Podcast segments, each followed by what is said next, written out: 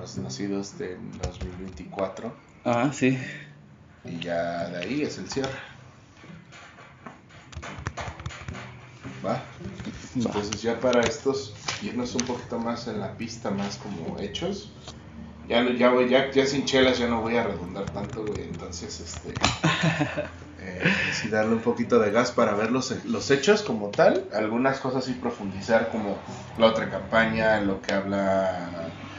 Lo que hablamos de, de Atenco, lo que pasó con ETA la declaración como tal, qué cambios estructurales tiene, y ya de ahí empezar a narrar los hechos. Y ya. Por cierto, te. Ahora, güey. Fuck you. Te va a mandar algo que te. Ay, creí que tenía audífonos. Qué error, qué bueno que no. para tus redes. ¿Qué me vas a mandar? Hice unas fotos ahorita antes de que llegaras. Ah, foticos. Entonces hice unas de las. del set. Ah, muy bien. del set y ahorita y, las que me gustaron son las de los micros esas, esas están bien chidas güey están putero cómo quedaron Pues ahí está el sombrero, oiga. ahorita sacamos otra al acabar de hecho al acabar quería sacar Pues unas dos una, nuestras. foto, una foto unas nuestras como en ese pedo y ya este para tener el registro y tener unas fotos chidas en la página Va.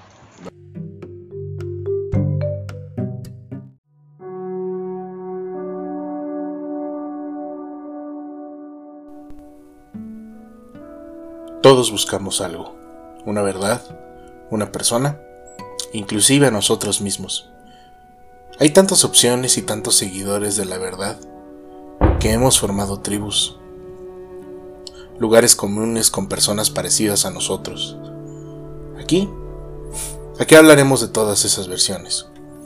Déjeme guiarte por estos capítulos, con la guía de grandes personajes y maestros.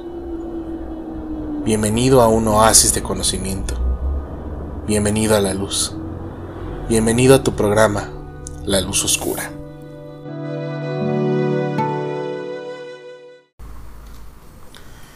Y volvemos a transmitir desde San Cristóbal de las Casas, Chiapas, este día 5 de enero del año 2024. ¿Cómo están? Esperemos que estén muy bien, esperemos que estén de lo mejor.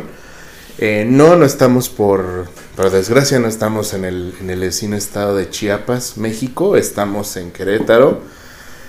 Como les prometimos hace algunos días, el día de hoy vamos a tener la, la famosa segunda parte del programa que teníamos pendiente con ustedes. Aquí está conmigo Diego Armando Alfaro Resendiz con nosotros. Este, de nuevo acompañándonos, siempre un gusto tenerte en el programa, amigo. Muchísimas gracias, Fer. Muchísimas gracias.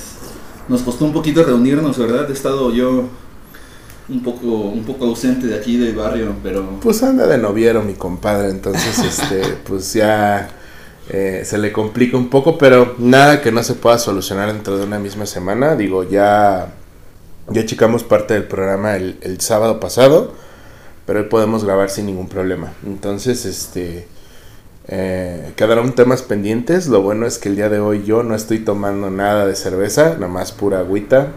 Entonces, hoy no se va a ver tan ojete el pedo. Entonces, este, eso es un buen avance. Entonces, eh, pasando directamente a los temas, creo que quedaron cosas pendientes, muchas, bastantes. uy. Bueno, así rápido antes antes de que eh, comencemos. ¿Cómo le fue al otro capítulo? Bien, fíjate que a la gente le está latiendo un chingo y como tengo un amigo que literalmente anda allá en, en Chiapas, el buen chino, le mando un saludote, él fue a hacer cobertura y grabación allá al aniversario. Pues a ver, a ver si, a ver si se le ocurre al chino pasar el, el, el programa allá y que nos escuchen los compas allá del otro lado de, de del Istmo de Tehuantepec.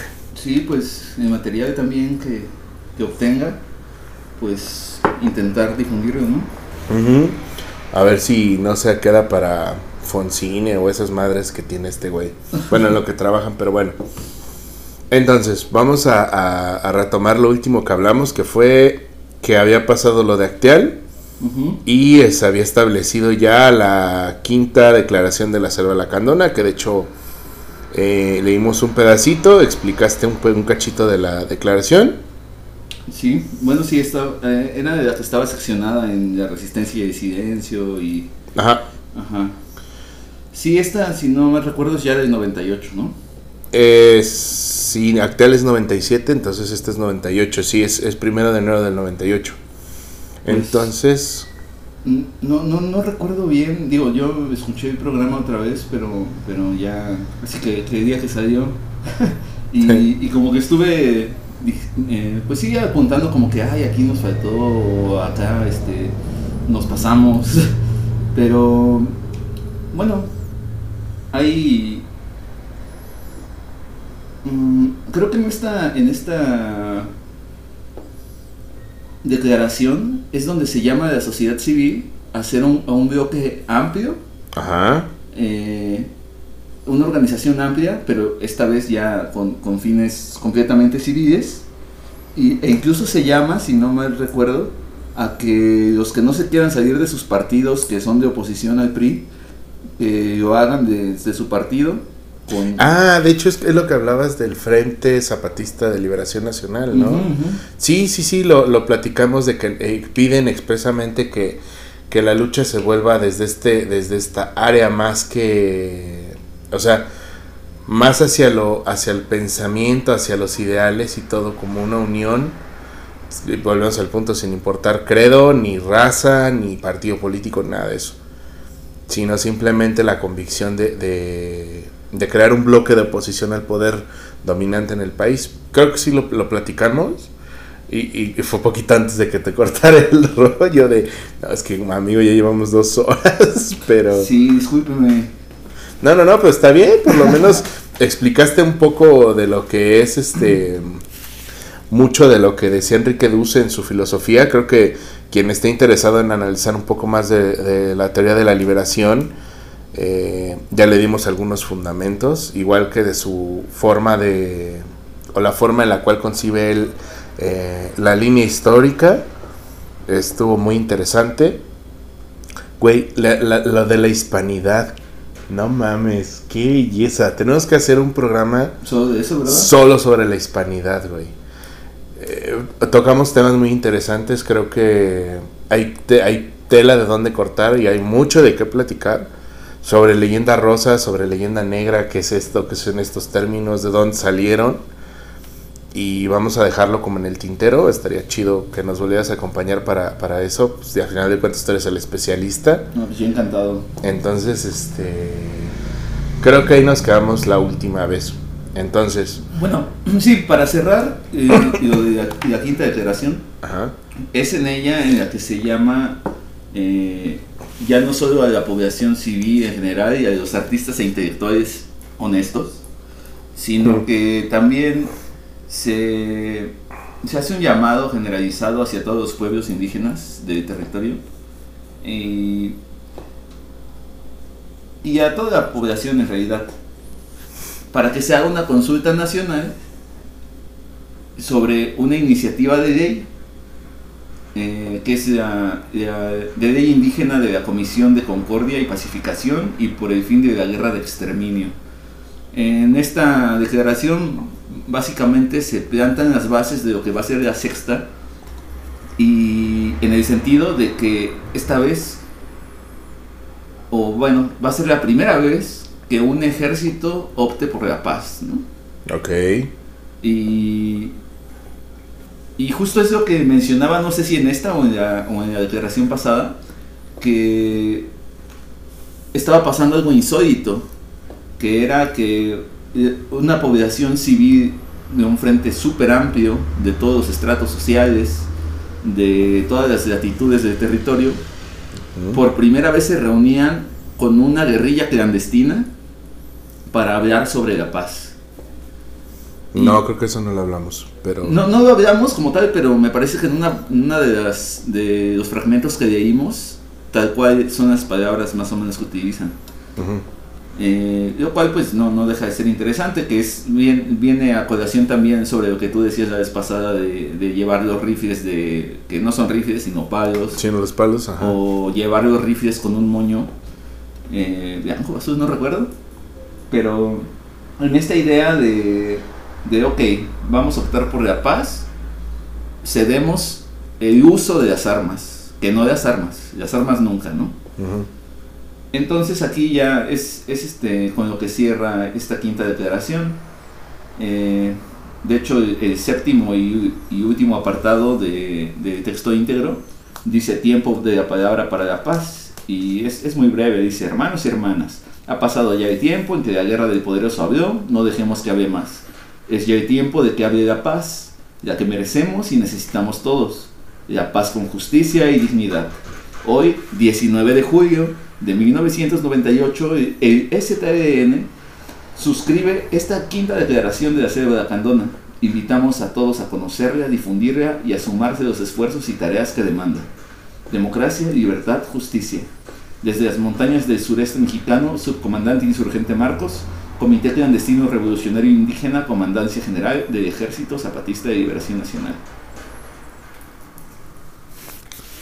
Ok. Pues entonces estamos en 1998 a nivel de línea de tiempo, ¿Sí? ¿cierto? Ok. Ah, tengo aquí dos puntos que me causan como un este no conflicto, pero a nivel temporal no sé qué pasó primero que lo otro, eh, que son eh, obviamente el proceso del 2000 Ajá. y la controversia del EZ con el grupo español ETA. Ah, claro. Pues no sé si. Seguro encontraste las cartas. Yo, yo te, te mencioné que, que las buscaras. Sí, sí las encontré. ¿Y qué tal? Uf, amigo, eh, es tan hilarante. Ay, es que, bueno, miren, amigos. Tenemos que explicar, bueno, a breve resumen, para no irnos otras dos horas. Am, si a ustedes se les hace desconocido el término ETA, es básicamente un grupo, sí, ese sí podemos decir que es terrorista, eh, que busca la independencia del País Vasco en España desde hace Buscaba. bastante. Buscaba. Buscaba porque ya no existe, ¿cierto? Recién, no, hace, hace poco se. Hace poco se desintegró. Eh, eh, este, este grupo ETA, eh, y digo, es terrorista porque este sí es terrorista. eh, tiene algunos créditos bastante lúgubres en su en sus adjudicaciones y en su actuar. Uno de ellos, el no sé si es de los más importantes, pero tal vez uno de los más simbólicos fue el asesinato a Carreño Blanco, que Carreño Blanco básicamente era el sucesor de Franco, tanto así que Franco ya lo había nombrado como jefe del estado y pues resultó que le pusieron una bomba en un coche y pues murió, básicamente cayó literalmente su carro voló y se fue a la puta y el vato cayó adentro de cayó adentro de un convento. O sea, él iba por la calle, voló el carro, el carro cayó adentro del convento y él cayó adentro muerto. Es como, ¿qué pedo con esa madre? Está muy desmedido el ataque de, ETA. Obviamente, pues adjudicaron el ataque y, y bueno, son un grupo que pues básicamente lo que siempre buscó fue la independencia del País Vasco.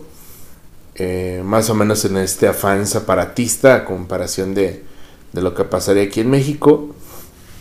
Eh, precisamente en ese argot de que pues, eran dos movimientos este, que no buscaban fines similares, sino que alguien como que ellos entendieron que en Chiapas querían separarse de México y que querían hacer como su propia nación y todo. No sé quién les dio esa idea. Sí, Pinches sí. vatos y empezaron a, da- a- a mandarse correspondencia con el EZ. Porque, ojo, aquí lo que pasó es que desde que empezó el levantamiento, creo que ya lo habíamos platicado, eh, el movimiento empezó a recibir muchísimo apoyo del extranjero. Tanto de periodistas que venían a, Chiapas a entrevistar a, al sub Galeano, antes Marcos, eh, para difundir la palabra, como con apoyos médicos, con apoyo de donaciones, lo que fuera. Pero empezó a venir mucho extranjero aquí a, a- a Chiapas y Y pues de entre todos ellos pues empezaron a llegarles cartas de, de este movimiento vasco que, cuando uno lee la correspondencia te da gracia. Es, es muy hilarante. Sí, porque además es, es una rencilla personal entre ETA y el SUB. Ajá. Porque todo el tiempo eh, mantienen un aire, eh, y hay que decirlo, de respeto y un tono de respeto hacia el movimiento como tal. Pero se ve que, que, que esta, estas respuestas mordaces, y digo, es bien conocido el, el- el talento literario de SUB. Ajá. Entonces eh, se, se lee también en, en, sus, en su epistolario, ¿no? Ujú. Es muy garante y lo- ahora sí que dicen que lo regañan, ¿no? Ujú. Incluso hay allí a- alguna en la que dicen, este, Sub, este, ya llegó la carta con tu regaño. Y le dice Tacho al Sub. Y el Sub le dice, ¿será nuestro regaño? No, Es para no, ti. es para ti, a nosotros nos felicitan. y, y digo, eh, esta es una, es una, o sea, aparte de hilarante, es interesante cómo analizarlo, porque hay una, digamos, una fuerte diferencia entre los medios de lucha que llevan uno y otro movimiento. Sí, sí, sí. Y hay una crítica, pues así, ahora sí que dura respecto a, mm, primero, cómo se capitalizan los movimientos, así mandando a hacer playeras del Che o del SUP o de ETA. Ujú. Eh, cómo una u otra puede ser inofensiva dependiendo de si tu grupo de, o tu afiliación explota bombas en la vía pública o no. Eh, o sea, todo- toda esta cuestión de los atentados, pues yo, yo aquí no me atrevería a dar como que una, una opinión, y allí sí me disculparán, pues contundente al respecto, como lo hacen ellos, pero pues sí es algo a discutirse. Sí, porque eh, es que, güey. O sea, no es justificar tampoco ETA, digo, a final de cuentas son terroristas, güey. O sea, y no, no, no usando el término terrorista de forma peyorativa, o sea, güey, su método es llegar al, a convencer por medio del terror, güey. O sea, yo ahorita me estoy frenando mucho porque la verdad es que desconozco si, no sé si tú recuerdas lo de los atentados en los trenes. Sí, hasta esta canción de Oreja de Van Gogh. Entonces no sé, no sé si ese ese atentado fue orquestado por Sí, estos sí. vergas. Entonces me limito, pero sí, sí, sí es muy cuestionable, o sea, los puntos sobre las CIES, ¿no? De, de, de cómo se lleva uno y otro. De hecho es, chistoso, ¿no? Porque cuando empieza a pasar este proceso en el 98 y ya empieza a ir la, la prensa, ¿sabes quién me asombra mucho su entrevista? Jorge Ramos. Ujú. ¿Has visto la entrevista que le hace? No, hace mucho tiempo. Pues, No la he revisado de vuelta. es como del 99, del 2000. Pero Jorge Ramos es muy incisivo en... Y es que ustedes justifican la violencia y entonces el sub lo para en seco y le dice, no, no, a ver, ¿de qué estás hablando tú? No, pues que salieron en el 94 con los rifles a las calles, no sé qué dice, sí, pero eso fue en el 94. Y, Y eso- y- y además hicieron una declaración de guerra Ajá, formal. y era una declaración de guerra formal, y existían estos mecanismos, y existía represión por parte del ejército. O sea, no fue llegar a atacar población civil nada más porque sí. O no hubo violencia en la población civil, lo que hubo violencia fue contra las autoridades y contra los militares que mandaron después. Entonces dime tú, ¿dónde está la violencia? No, pero es que la gente que tienen los caracoles secuestrada y es como, a ver Jorge, Hablemos claro, aquí nadie está a fuerzas. Aquí estamos los que estamos convencidos del movimiento, de las bondades que tiene, los que estamos convencidos y aquí nadie está a la fuerza. Aquí tanto el que quiera quedarse se queda como el que quiera irse se va. No hay más. Bueno, entonces, este, sí, ya sabes, Jorge Ramos en este afán como de ser muy incisivo con el con, con su entrevistado, porque no es la primera vez que, Sí, que usa su, su metodología de, de- de Jorge, ¿no? Y, y es muy curioso cómo, cómo, cómo trata de sacarle todo el tiempo, así como es que quedarse en la violencia, y entonces se me hace curioso ahorita hablando precisamente de ETA y hablando sobre la metodología, que podría verse en cierto punto, y creo que por ahí hay una entrevista eh, de, para un programa francés, no este que hace la maravillosa entrevista que hasta le hacen la caricatura al subde y hacen este las, los carboncillos de la, de la de su cuerpo armado ni de los caracoles, sino una que le hicieron hacía una pregunta puntual y decía, bueno, si ustedes tienen correspondencia con el grupo español ETA, ¿por qué no piden ayuda para, para usar su metodología? Y ellos dicen, no, es que lo de ellos es muy diferente. Su movimiento es otra cosa. Sí tenemos eh, puntos de partida similares porque vemos una sociedad vulnerada, históricamente vulnerada, pero es muy diferente. Entonces el francés dice, ¿cómo? Dice, sí, pues es como si ustedes en alguna región de Francia tuvieran una población constantemente atosigada y esa población decidiera liberarse, pues va a tener sus medios, ¿no? Ellos van a buscar sus objetivos, tal vez salirse de Francia, tal vez eh, volverse un territorio independiente o lo que sea, o, o formar parte de, pero que los tomen en cuenta, como lo que estamos haciendo nosotros acá. Pero por eso no le pedimos nada que no le pedimos parecer a ETA de nada porque eso dañaría la imagen y legitimidad del movimiento. Entonces yo me quedé... Mm". Sí. Pues sí, es una gran explicación de, del por qué, ¿no? Sí, que digamos, a fin de cuentas se trata de, generar autonomía, autogestión. sí, sí hay, como dices, puntos de partida en los cuales pueden coincidir, pero bueno, considero que también eh, justamente es como, es yo siempre pongo este ejemplo, ¿no? Es como el ejército mexicano y como el PRI. No es uno solo, no es un bloque así gigante, sólido, que, sea unitario y ya, sino que es son, son movimientos tan grandes que tienen dentro de sí pues muchas variables y muchos frentes. Hay como que pequeñas células allí de, de, gente que está más o menos en el mismo entendido y otros que para nada, pero siguen portando de la misma bandera o el mismo escudo. Entonces, respecto a ETA, pues yo creo que también sucedió así, o sea, hubo atosigamiento a, poblaciones civiles, a académicos en las universidades que eran sacados de sus, de, sí, de sus cátedras, Y, se los llevaban, ¿no? Algunos siguen presos.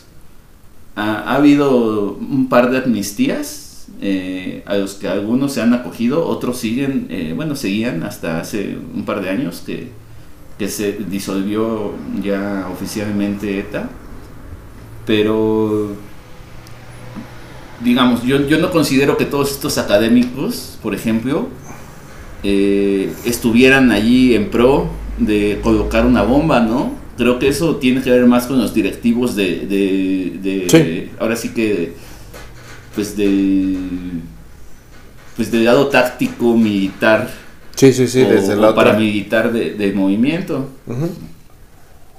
Lo mismo que DZ no es, no, no tiene como que injerencia sobre las decisiones de, de las juntas de buen gobierno, que ahora andamos con la, con la noticia de que están por desaparecer estas estructuras civiles, que es justamente en lo que nos quedamos en, en el podcast pasado y lo que acabamos de decir de la quinta declaración pues es que era un gran avance que por fin de un movimiento armado surgiera una estructura civil que pudiese gestionar eh, el avance del movimiento ah, en conjunto con toda la población. Y ahora me parece que desde el 6 de noviembre, algo así, anunciaron que, que van a, a, desmantelar las estructuras civiles de Z. Que de hecho vamos a platicar de eso al final o sea, vamos a irlo viendo, porque es una razón fuerte este, este cambio. Y, tanto así que esperamos al primero de enero para ver cómo era la reacción y si iba a haber alguna declaración o algo, o si iba a haber una renovación de la declaración de, la célula de la pandona. Porque sí, sí son cambios estructurales bastante importantes. Entonces, pues vamos a dejar ahí lo de ETA entonces. Sí, digo, busquen las cartas, son muy divertidas. Eh, yo creo que no, no, lo tenemos en la lista, pero también hay una carta, bueno, un par de cartas que se manda con Joaquín Sabina. Y, Y la canción de Como un dolor de muelas, la mitad es del sub. Escúchenla. Está, está buena la canción. Sí, de hecho, hay muchos artistas que tienen como comunicación con el sub de y con el movimiento. ¿No? O sea, es curioso porque todo este movimiento inspiró a mucho artista y mucha gente de la época a, este pedo. Y está bien chido porque eso significa que están apegados también a su lado humano y no a un sucio y burdo capitalismo nada más. Sí, que, que digo igual, así lo comentamos rápido. Es curioso porque esa, esa carta mm, se escribe, me parece que primero Marcos a, a Sabina, que pues, es un gran admirador de Sabina y Sub. Cuando viene a México, me parece que está Calderón de presidente, el señor ese. ¿Qué año? ¿2007, 2008? Sí, algo así, que viene, viene Sabina y, y mientras está leyendo, más o menos, me- me- esto ya me, me imagino yo, pero más o menos en las mismas horas en las que está leyendo la carta del sub que aparece en los medios y en internet, es que recibe la invitación de, de, de Calderón para ir a Los Pinos y ponerse una pedota de no sé cuántos días.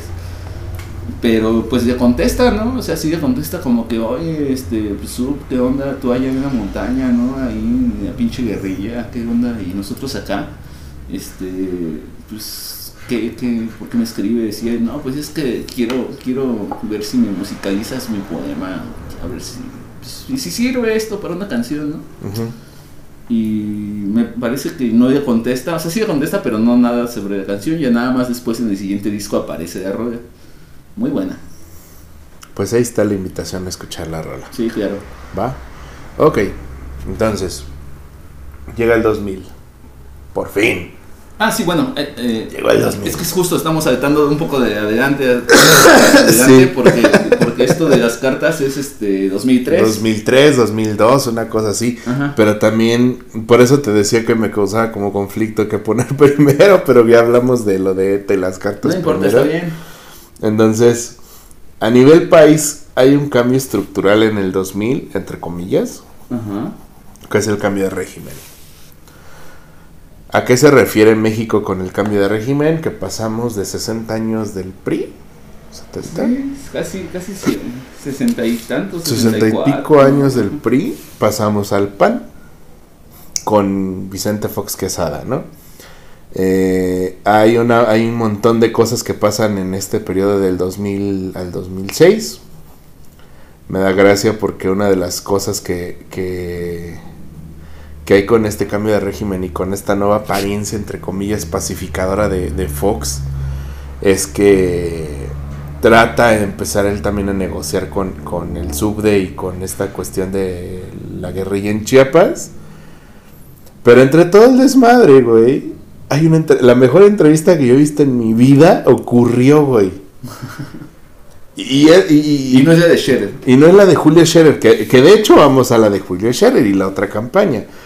Pero eh, para mí la mejor entrevista, porque se toma el, el atrevimiento, la misma entrevista de no ser una entrevista sobria, mamona, o inclusive seria como la de Scherer, que es muy buena, son dos horas de entrevista, es excelente.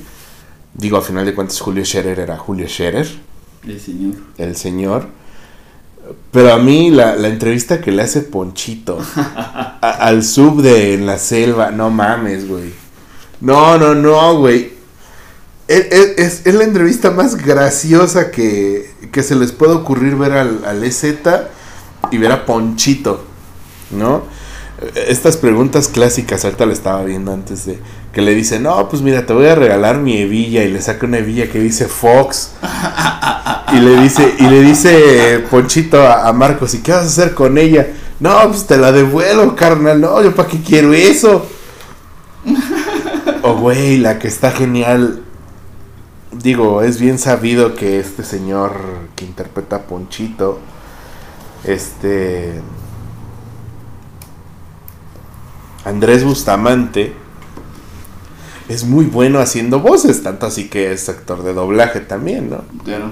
Digo, es cómico, mágico, lírico, musical. El señor tiene sus años, tiene sus cosas, ¿no? Es bueno, es bueno. Es bueno. es uno de los grandes del país. Sí. Sí, y, y conformó gran parte de la comedia en los noventas. Ah, esos años. La, la comedia fina en los noventas. Este. Llega y, y empieza a hacerle como una especie de, de que le hace una llamada el buen Fox a, a, a Marcos. Pero la voz igual, güey. Así de que. No, pues vamos a ver que hoy se cumple el compromiso. No, güey. e- Es una joya. Y volvemos al punto. Creo que lo, lo- con eso cerramos el episodio de la vez pasada. Es, es bien curioso cómo el movimiento no es que no se tome en serio. O sea, no es, no es eso. Sino parte integral de la filosofía que tiene el, el- zapatismo es mucho el humor. Usar el humor como vehículo para transmitir ideas es, es algo maravilloso. Y, y la entrevista lo logra muy bien porque al final de cuentas llegas a conocer, o la gente llegó a conocer a un, subde que no era un monolito de piedra, ¿no? Que no era un opositor con la cara tapada, que era un personaje sombrío, sino conocieron un lado muy humano, se empezaron a reír, los, los compas que iban con él, sus escolts, estaban cagados de risa.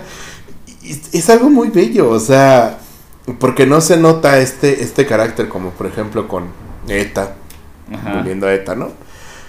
Que todo es muy ceremonial, muy lúgubre, muy las posiciones, las formas. No, acá es libertad total y, en una entrevista como, como la que podríamos tener aquí en TED a TED, como, nos, como Diego y yo tenemos ahorita, puede salir un chiste y empezarnos a reír. O puede salir un- un- una conversación filosófica que, que empiezan los mismos soldados o empieza el propio Galeano en este punto, ¿no? Entonces creo que eso es lo que le da como riqueza al, a todo esto. Eh, me brinqué un chingo, güey. Pero es a considerar que, que este cambio de régimen, pues a términos políticos, sí implicó algunas cosas positivas. Pero no fue un gran avance. Pues creo que eh, justamente el, el avance fue la liberación de los medios como de esta, de esta correa solemne, justamente. Ok. ujú. Eh, algo que sí ocurrió con Fox y es cierto. Que digo, algunos dirán que no es la gran cosa, porque probablemente no lo sea y, y más bien estábamos muy mal acostumbrados a... a A la mordaza del PRI. sí, pero, pero a partir de Fox uno se podía aburrir del presidente públicamente y no había pedo, ¿no? O sea, creo que, creo que Mm. eso fue, más allá de eso, no creo que, de hecho, mm, me, me conflictó un poco esto de, de cambio de régimen, porque a final de cuentas lo que se vio fue continuidad. Sí. Bueno, yo le puse cambio de régimen porque fue simbólico. No, claro, entiendo, entiendo. Ya no, ya no nos gobernaba un institucionalista loco, ahora nos gobernaba un religioso loco. Es- no, bueno, o sea, el, el expresidente Coca-Cola México, nada más y nada menos. Sí, no mames, nos dirigió un expresidente de la Coca, amigos. Y además eh, en, en- nos dirigió, Entre comillas. sí, este, también, pues es cuestionable, incluso comillas dentro de las comillas, porque, pues más bien tuvo una campaña de seis años, ¿no?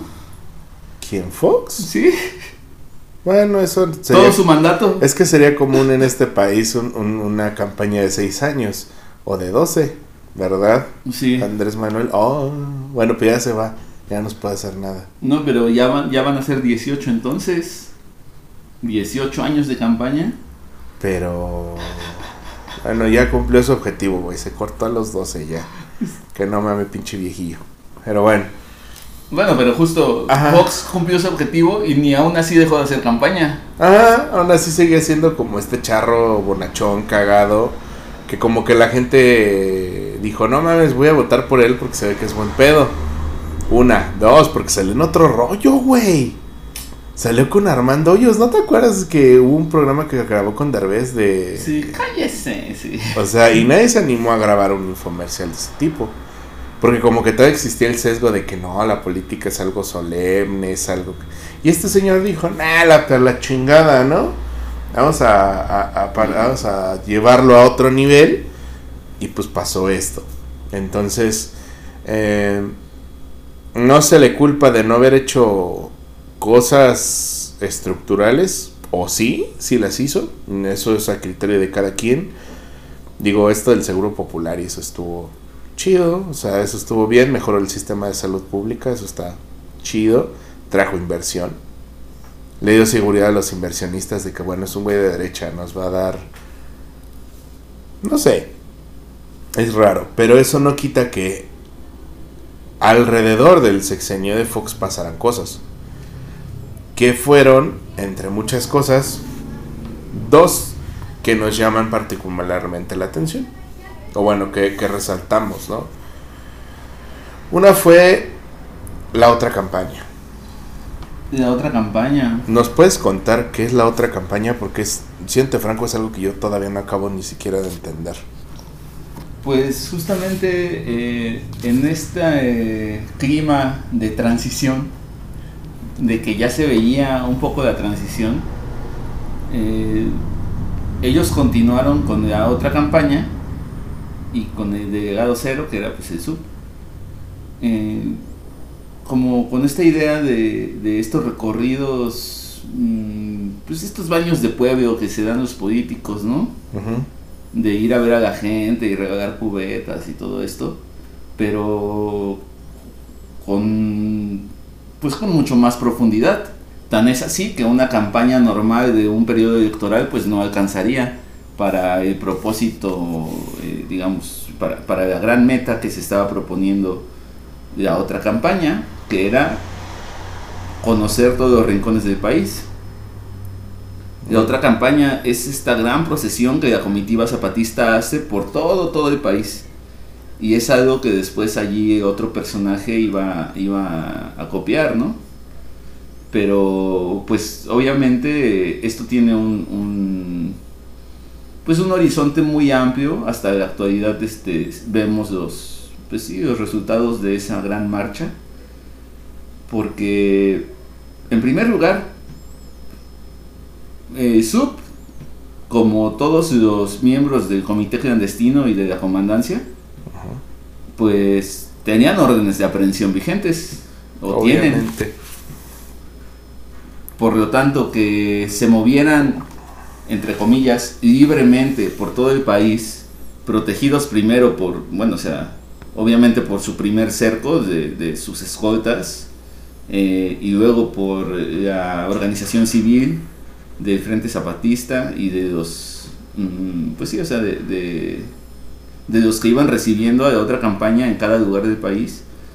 Por, es, por cierto, un, un saludo a, a, a, Fuensanta, que los recibió aquí en, en Querétaro, aquí en la casa de Acañada Productions, aquí en, la casa de las brujas.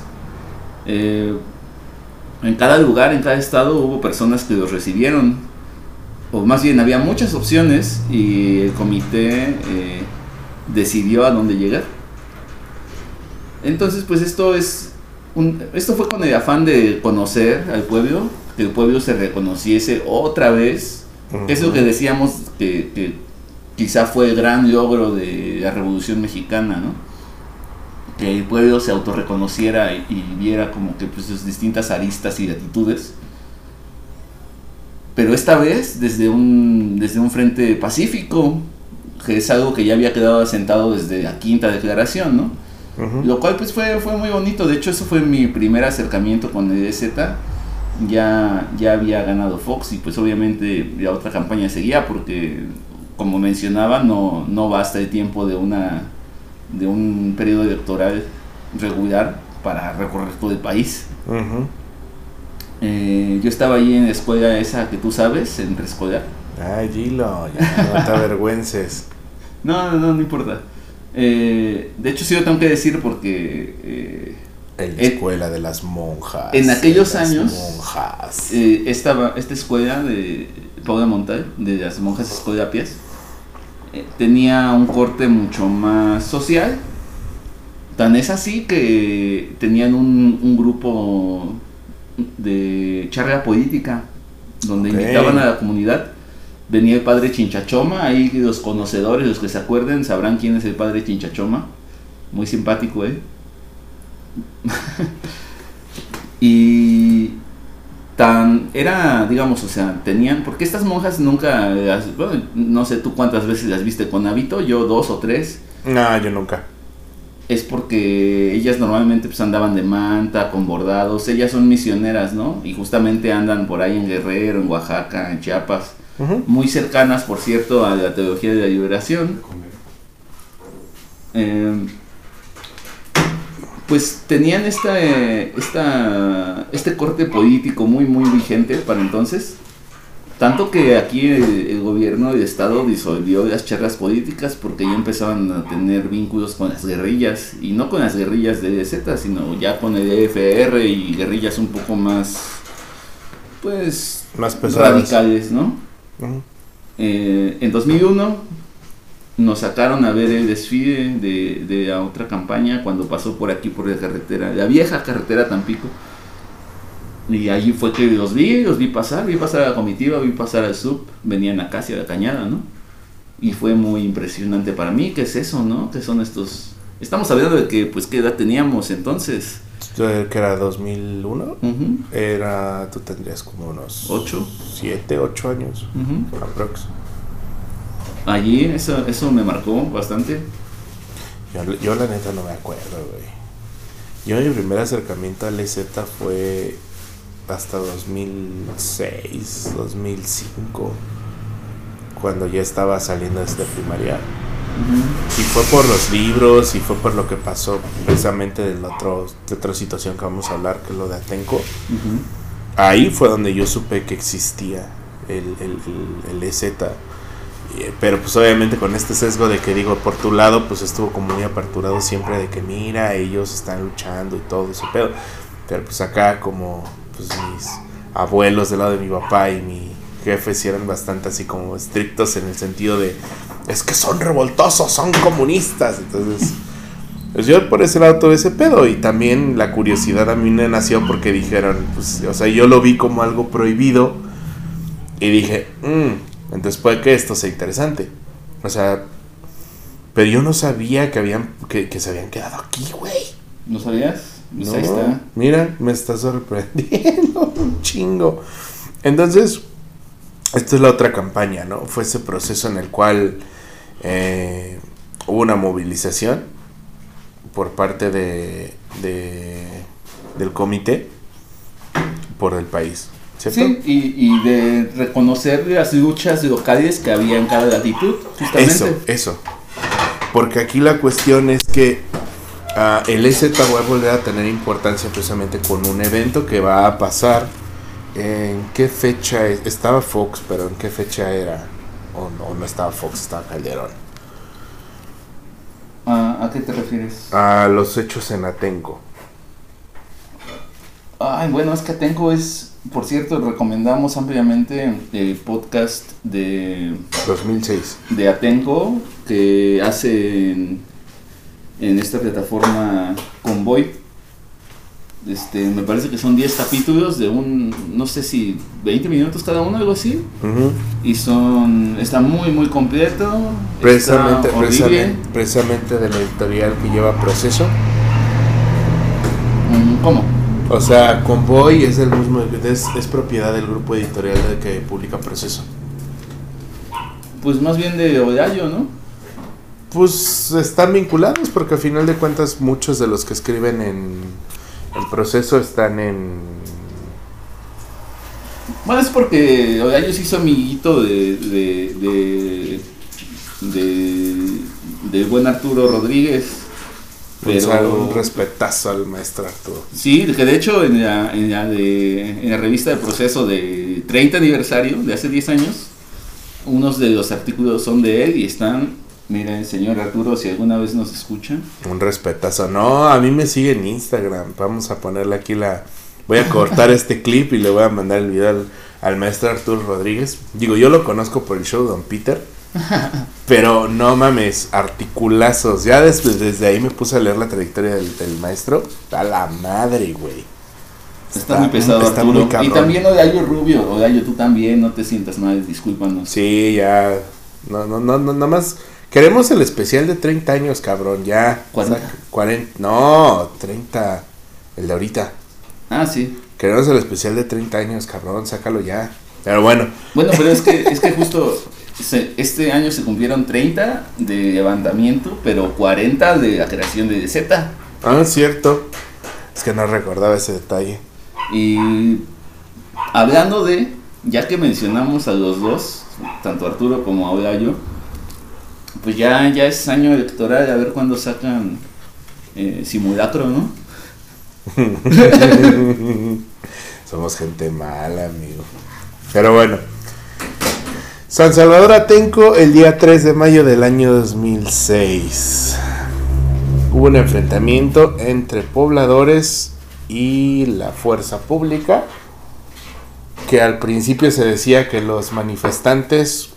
Bueno, esta situación viene de mucho antes, de que a las personas de estos pueblos en Atenco no se les estaba como prohibiendo el, el rollo de vender sus, sus productos en no sé si en vía pública o no sé si venderlos en general Ya había público. y pues resulta ser de que hubo como una respuesta bastante violenta por parte de, del presidente municipal o del gobernador en, en el, del estado de México que llegó pues al cuerpo de granaderos hubo por ahí una situación de violencia bastante lamentable. Y también, pues así se- era momento que se hizo muy famoso el video que un montón de pobladores de Atenco empezaron a golpear a un policía, lo cual quería hacer como que la población que no era perteneciente al municipio de Atenco, que no tenía información sobre esto, se posicionara a favor del gobierno y pues resultó ser de que pues no, que era una agresión directa al al- a la población pues que estaba en, en- en este lugar y pues obviamente como, como la gente del Estado de México ya había tenido contacto con el EZ, pues hubo un apoyo por parte del EZ eh, a manera simbólica de, de frenar la violencia.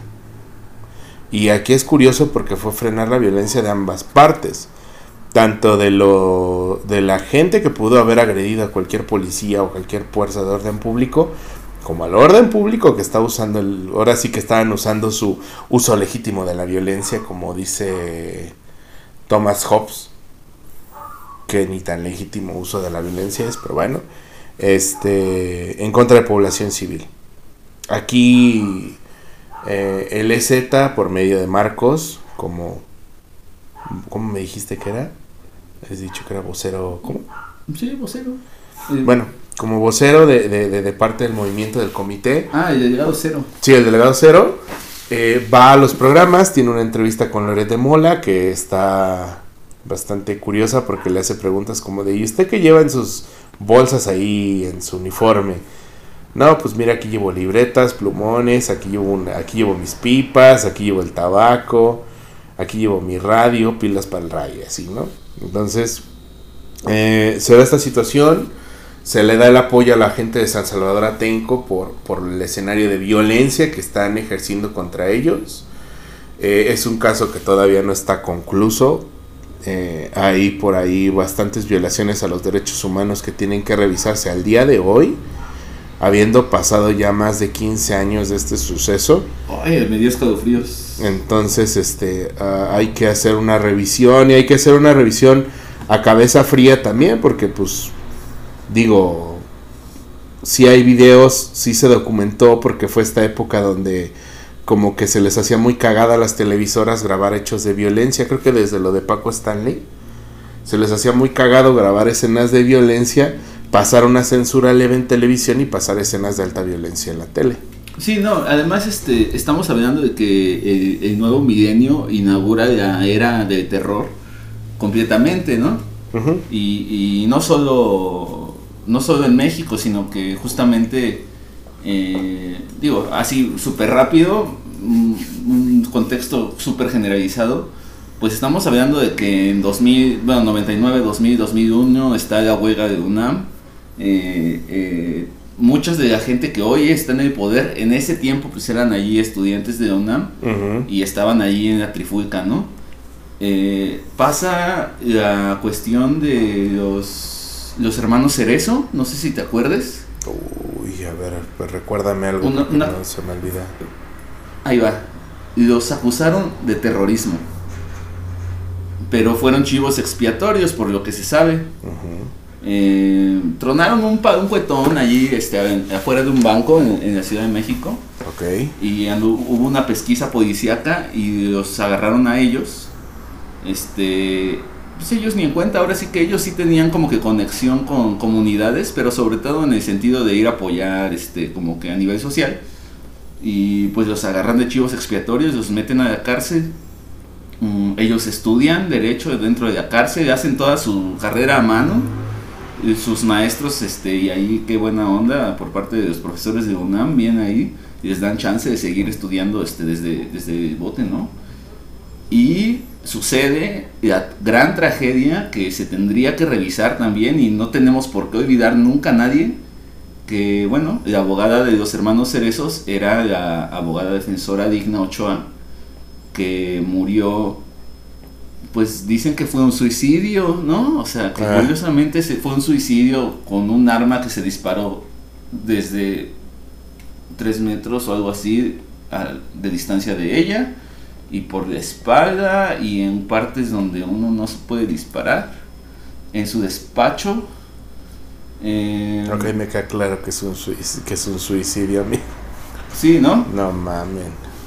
Eh, y bueno de, ellos fundarían ya al empezar a recuperar sus libertades los hermanos Cerezo el comité Cerezo que es este es este es un comité que da cuenta de, de los presos políticos y de, de la gente que ha sufrido tortura y este tipo de cosas Ok. Mm, porque obviamente les fue muy mal allá adentro y pues un saludo al comité Cerezo que, que los respetamos no. O sea, vi- viene toda esta época. Eso pasa, perdón, yo mencionaba, porque una semana después, ese atentado de las Torres Gemelas. Ah, sí, es que se iba. Viene Torres Gemelas, viene lo del incidente que hablamos ahorita en Madrid, en el tren, Ajá, 2013. con, con, con lo del agua que, que traen una bomba contra los trenes en España. O sea, viene, viene fea la cosa. Y pues bueno, viene ahora sí que la, cruzada, ¿no? Irak y todo esto. Irak, la guerra que sigue en Afganistán, allá, todo el... Ay, no, qué horrible. Entonces, pues esto es un hervidero, amigos, 2006, ¿no? Y aparte de todo es periodo electoral. Sí, O sea, eh, todo el mundo, todo, todo fue un caos, ¿no? Y, y pues sí era necesario esta parte del apoyo por parte del, del movimiento para solidarizarse como pueblos, ¿no? Para solidariz- solidarizarse como, ciudad, como, sociedad civil, ¿no? Y creo, no sé si es en este argot o si fue antes, que es donde se da la, la famosa entrevista entre Julio Scherer y el Submarcos en el colegio de San Ildefonso. Eh, una muy buena entrevista. Dura dos horas, es muy buena. Julio Scherer no se toma como estas libertades como Loret de juzgar, de meter cizaña, de estar constantemente atacando, sino que el señor se sienta, preparó sus preguntas con mesura y empieza a hacerle un cuestionamiento al subde bastante interesante. Digo, creo que escuchando muchas veces, no sé si a ti te pasó o cuando, cuando viste esa entrevista hace cuántos años, pero creo que a partir de ahí fue cuando empezamos a ver la coherencia y, y como decíamos en el primer episodio, a ver que, realmente las figuras y el movimiento eran más profundos de lo que nosotros pudimos haber pensado. Con estos planteamientos lingüísticos y esta forma de ver las cosas, que no solamente son de Marcos como voceros, sino que también representan mucho de lo que tiene que ver el pensamiento del EZ.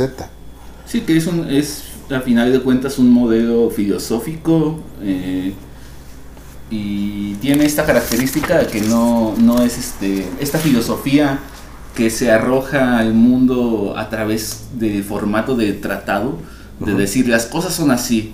No, este es más bien un discurso polifónico, literario, eh, en el que las respuestas no se te dan directamente ni se te, ni se te confronta a una supuesta verdad, sino que más bien se te invita a cuestionarte, a cuestionarte a ti mismo, a cuestionar a los demás. Este, eh, es, es, un poco más como un mensaje indirecto. Este, y bueno, me parece que, que, era Kierkegaard quien decía justamente que, que, el discurso indirecto era el más efectivo porque no te, no te ponía en jaque ni en, en, este entredicho de, ay, entonces tú tienes razón y yo no, sino que te lleva a cuestionarte y a encontrar las respuestas. Mm, sí, en esta entrevista se nota un montón cómo, cómo, bien dices, no solo Marcos, sino que el movimiento tiene un trasfondo... Eh, pues ideológico pues de, de, gran calado. Se nota bueno desde hace años ya Marcos en, sus comunicados manejaba un vocabulario que no se manejaba en ese momento. O sea él ya estaba hablando de globalización de o sea Volvemos al punto como hablábamos en el primer programa, es la primera guerrilla posmoderna. Claro, está internet. Está internet, está el radio clandestino, están todos el estos fax. mecanismos, el fax. Y después de una pequeña pausa regresamos con su contenido favorito. Entonces, ¿en qué, nos, ¿en qué parte nos quedamos a todo esto? Ah, en lo de Atenco. Este, no, la entrevista con Julio Scherer, ¿no? Sí, va, en las dos cosas, pero sí, bueno, creo que más bien en la entrevista. Que, que Marcos se, se deduce en esa entrevista sin, sin querer reducirse, vaya, o sea, no, no es que esté deducido, sino que allí es donde más resalta como que el gran bagaje que tiene pues no solo él sino sino toda la gente que lo está respaldando que al final de cuentas pues son las comunidades no uh en, en, realidad debe ser mm, pues difícil y no estar obligado a estar allí en la selva en la montaña eh, ahora sí que pues pues jugándose la vida día a día. Y aparte estar al tanto de, de la prensa global, estar al tanto de, de, la prensa nacional. Bueno, una vez que ya sabes quiénes son los que son más o menos serios, pues ya dejas de lado todos los demás, ¿no? Me imagino. Ajá. Pero sí, sí se nota pues que es una persona muy, muy informada. Muy informada para estar ahí en la selva. Ya ni uno que está aquí en los centros urbanos muchas veces sabe lo que está pasando, ¿no? Uh -huh. Pero sí es muy buena entrevista, güey. Buenísima. Buenísima. Y pues bueno, con este argot de todo lo que pasa en Atenco, lo que está pasando en el lejano año del 2005, 2006, ¿habíamos dicho? Sí, 2006. Eh, ¿Es en 2005 o en 2006? 2006. Cuando se da lugar a la última declaración de la Selva de la Candona que se conoce, que es en el año... ¿Sí es en el 5 o en el 6? Es en el 6, 2006. Es en 2006, ¿cierto? Sí, porque es justamente... es la sexta. La sexta que es la... Ahora sí que es la más reciente, que es a la que se está adherido al día de hoy. Gran parte de lo que hemos estado platicando al día de hoy. Eh, ¿Qué diferencias podrías decirme que tiene la quinta con la sexta? O... Bueno, en, en, la sexta ya, ya se da por hecho de que el diálogo con el gobierno es una pérdida de tiempo en primer lugar. ok. Y es cuando se establecen, mmm, ahora sí que estas estructuras de juntas de buen gobierno. En ese tiempo se les llamaba caracoles, no sé si te acuerdas. Sí, en el primer episodio lo, lo, lo platicamos. Sí, o sea, los, se, digamos, se expone esta, esta formulación de, de concepto de, de, caracol y se, ahora sí que se bautizan los primeros caracoles y más o menos explica eh, la estructura de funcionamiento que van a tener estas, estas poblaciones. Uh -huh. se, de, se deja como que pues claro que, que estas estructuras son civiles y que atañen solamente al pueblo zapatista, a los pueblos zapatistas que van a partir de entonces adoptan la autonomía, ¿no? Rompen el, el vínculo con el gobierno mexicano en el sentido pues de asistencialismo nada más porque como, como estuvieron exponiendo a, a través de todas las declaraciones pues ellos se sienten mexicanos y portan la bandera de del escudo de águila comiéndose de serpiente pues con mucho cariño con mucho honor entonces no es no es este movimiento separatista que pudo haber sido tal vez Z o cualquier otro fundamentalismo que, que ande por allí en Medio Oriente o ISIS o Estado Islámico, estos güeyes. O los talibanes en Afganistán. Pues, Bueno, ok, sí, bueno, ok, no es bueno, el talibán buscaba otra cosa, pero bueno, el chiste es que hubo como una reestructura. En el que se daba eh, pues mucho mayor peso a las decisiones de las juntas de bueno de los caracoles que son las juntas de buen gobierno hoy día ya no sabemos si va a haber pero bueno eh, se establecen más o menos como que los periodos cómo van a ser cómo van a rotarse eh, las expectativas que tienen de, de alguien cuando lo eligen como líder, ¿no? Un líder temporal que es líder para obedecer al pueblo nada más. Es, eh, sí, justamente a partir de entonces es que se llama como que ya no a este frente amplio a- antes de la población civil, sino a... Me parece que, que se empieza a tomar en, en boga este concepto de las bases de apoyo. Ok, Las bases de apoyo zapatista pues están en todo el mundo. Y eso es algo que, que a lo mejor en alguna de las declaraciones, de las primeras, donde todavía están en pie de guerra, se llama a, a todos los integrantes de ZLN, tanto en territorio nacional como en el extranjero. Y lo cual quería decir, no sé, si fuera un, un bluff, como para intimidar un poco al gobierno de que no solo estamos aquí, ¿no? sino que en buena medida también pues puede ser cierto que, bueno a- hoy día lo es no en ese momento no lo sé pero pues podría podría haber sido cierto que tuvieran eh, pues elementos en otros países sobre todo porque digo las las armas nos hacen solas no o sea las armas hay que quitárselas al ejército o comprárselas a otras guerrillas o robárselas por ahí y pues Exacto. armados estaban. Están. Están todavía el día de hoy. Y entonces se da este proceso de reestructuración. Sí. que sigue al día de hoy es- pensamos porque no se ha dicho nada fuera de lo, del hecho Eh, obviamente esto está grabado mm, después del día primero de enero entonces hay cambios estructurales como les repito vamos a mencionarlos al final o bueno un poquito antes del final pero sí son sí, sí, sí es un cambio bastante importante. Entonces este hay un repliegue también. Se llama el repliegue hacia las comunidades o sea con la otra campaña se logró el objetivo de visibilizar y visibilizarse en las poblaciones a donde fueron. Creo que eso estuvo fue correcto fue muy chingón.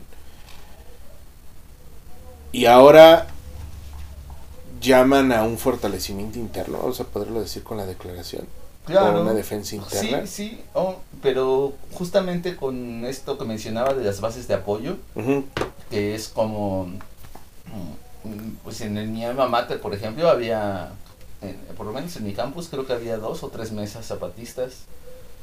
Y, y, pues es donde venden el cafecito, donde venden los productos que, que generan ellos con su autogestión. Y que buena parte de, de todo ese dinero pues se va a las comunidades, se va a las comunidades que producen esas, esos productos esos insumos, sí, porque eh,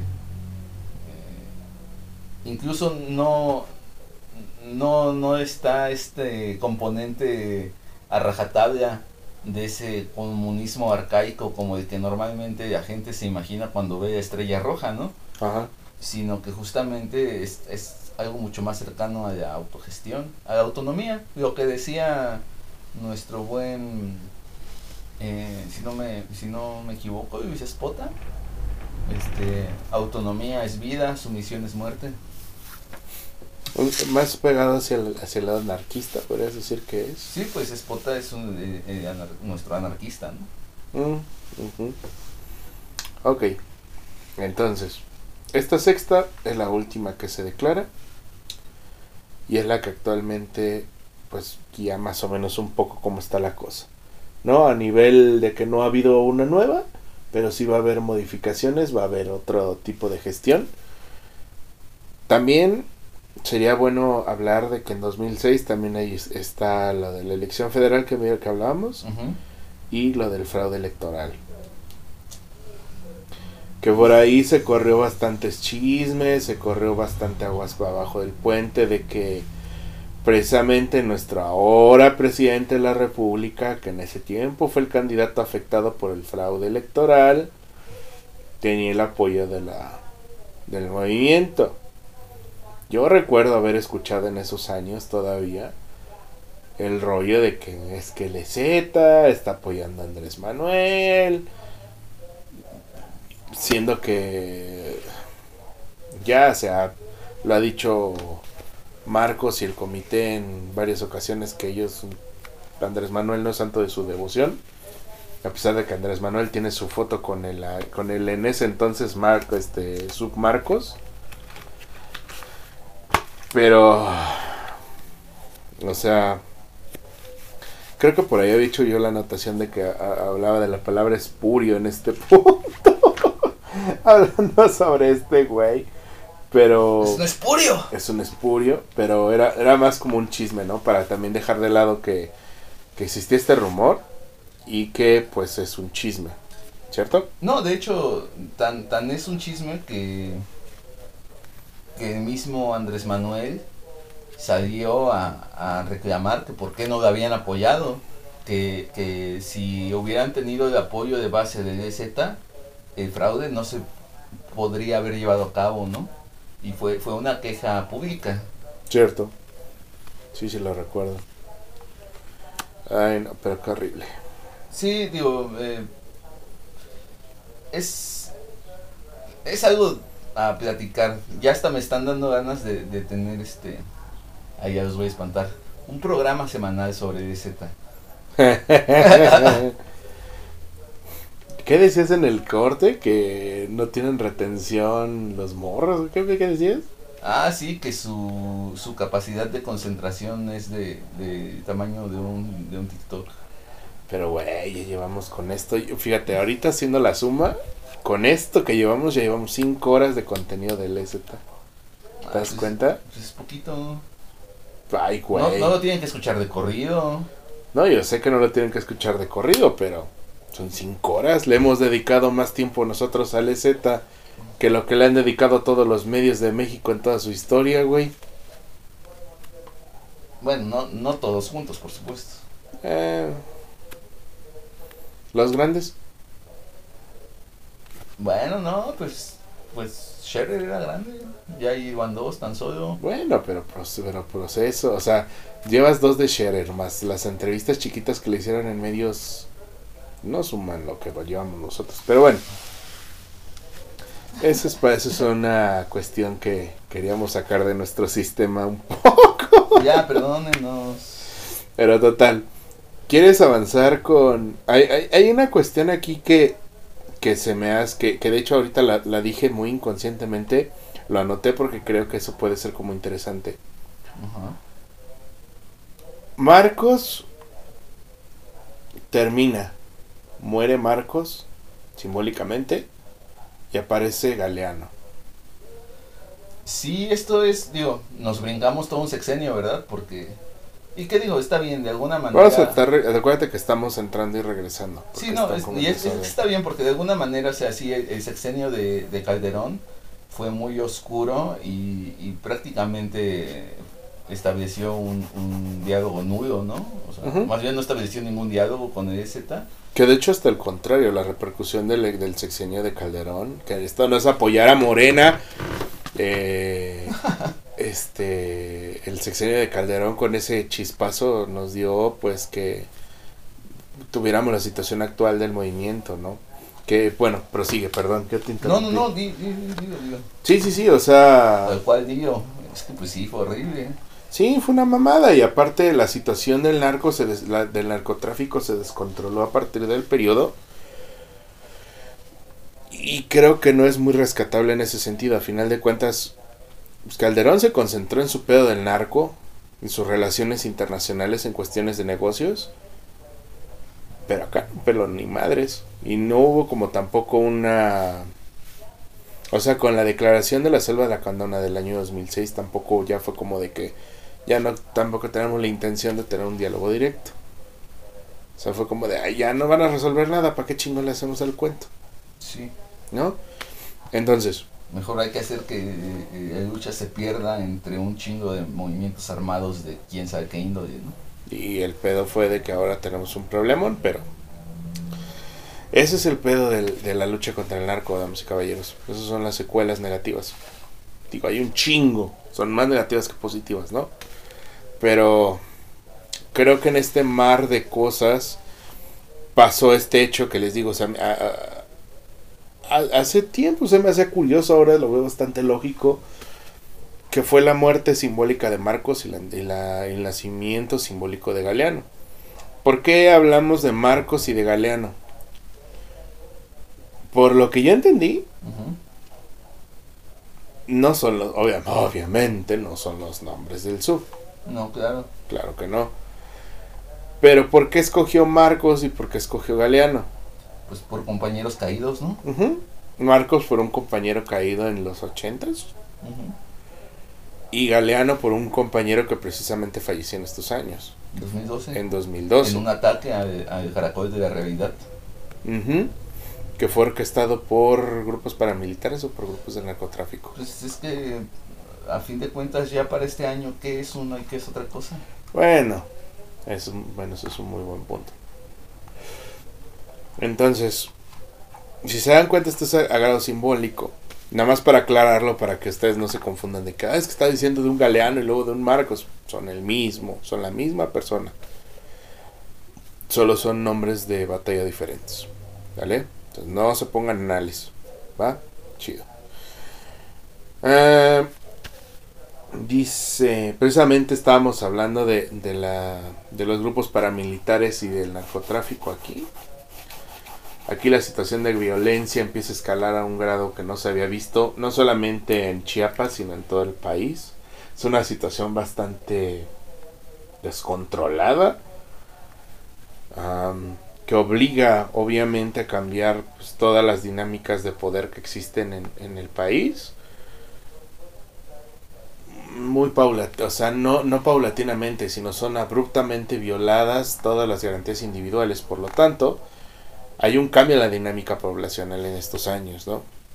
Eh, bueno, no sé si tú alguna vez has revisado las cifras que reporta Fox, por ejemplo, de, de muertes por, por crimen organizado y desapariciones. Sí, sí, sí. Me sí. parece que no llegan a 500 en todo el sexenio. O sea, incluso tal vez menos. Y de allí a Calderón Sí, no. se eleva a miles. Y luego ya ni se diga Peña Nieto y ni se diga que tu tío cabecita de algodón. No, no, no, es que ya eh, se, se piró la situación. Sí, fue... Es... Sí, no, y aparte la aparición de los Zetas como grupo paramilitar eh, apoyado con su ganancia en el extorsión y el narco, y bueno. que, que allí podemos hablar completamente ahora sí de terror, ¿no? Sí, ahí sí definitivamente. A final de cuentas, no es secreto para nadie que el grupo de la última letra, como se le dice para que no censuren los medios, eh, eran, eran puros exmiembros de fuerzas especiales, güey. Sí, claro. Y altos cargos de fuerzas especiales, gente con eh, cosas muy cabronas en su haber y aún así eh, formaron su grupo de crimen y cabrón, o sea... Les recuerdo para aquella época el blog del narco, aquellos que tienen nuestra edad, lo aterrador y horrible que puede ser el ser humano, lo pueden ver en, este, en esa página del blog del narco. O no, no sé si ya habrán bajado material. No, pero ¿te recuerdas que te mandé el, el canal de Telegram, el respaldo? De hecho hay dos. Ah, sí, cierto. Bueno, si ustedes quieren ver core y les vale madre su integridad mental, vayan a buscar en Telegram el blog del narco. Eh, vestigios de, de los mismos cárteles sobre las actividades ilícitas de privación de la libertad y de la vida de varios integrantes de, de estos grupos. Sí, y de población civil. Y de población civil, más que nada también, está de la chingada. Eh, es necesario tocar este punto porque a final de cuentas pues esto permeó a todos los niveles, a toda la sociedad en, en México. Y el EZ pues no fue tampoco impermeable a eso. También ocurrieron, han ocurrido un montón de cosas. Pues tan solo lo que estaba hablando Diego de, de la muerte de Galeano, ¿no? En, en el caracol, ¿cómo se llama? Realidad. La realidad. Él iba a decir yo la esperanza, no sé por qué. Hmm. Ahora, eh, aquí anoté el punto del uso de la palabra y la importancia del sentido del humor, pero creo que ya lo hemos estado Sí, comentando. Entonces, viene el año 2013. Un gran año, un gran año para, para las luchas sociales en este, en este pobre territorio lleno de muchas naciones. Porque es el año en el que un grupo de mujeres valientes, de pertenecientes a, a la etnia purépecha, en la meseta purépecha, allá en un, en un lugar que va a dignificar durante décadas el nombre de la lucha del pueblo, que se llama Cheranqueri, pues deciden decir basta, ¿no? Deciden decir basta no, no, no solamente al crimen organizado, como a su expresión más funesta de la violencia de- del ser humano contra el ser humano, sino también eh, a esta otra parte que muchas veces no se ve, que es eh, la depredación del medio ambiente a través de la guerra y de, y de la depredación por, por conseguir riquezas. Estamos hablando de, la- de este ecocidio horrible que sucedió en, en Cherán, donde me parece que en, en menos de 5 años redujeron de 27 mil a 7 mil hectáreas, es decir, 20 mil hectáreas devastadas por los talamontes clandestinos en estos bosques preciosos, vírgenes de maderas preciosas. Eh, la gente ya no pudo más, tomaron el pueblo, sacaron a, a- a- a todas las autoridades, tanto de la policía municipal como al presidente municipal, y recurrieron a sus viejos para decir, bueno, ¿y ustedes cómo le hacían cuando no existían todas estas cosas del gobierno, no? Y es que se llega a la...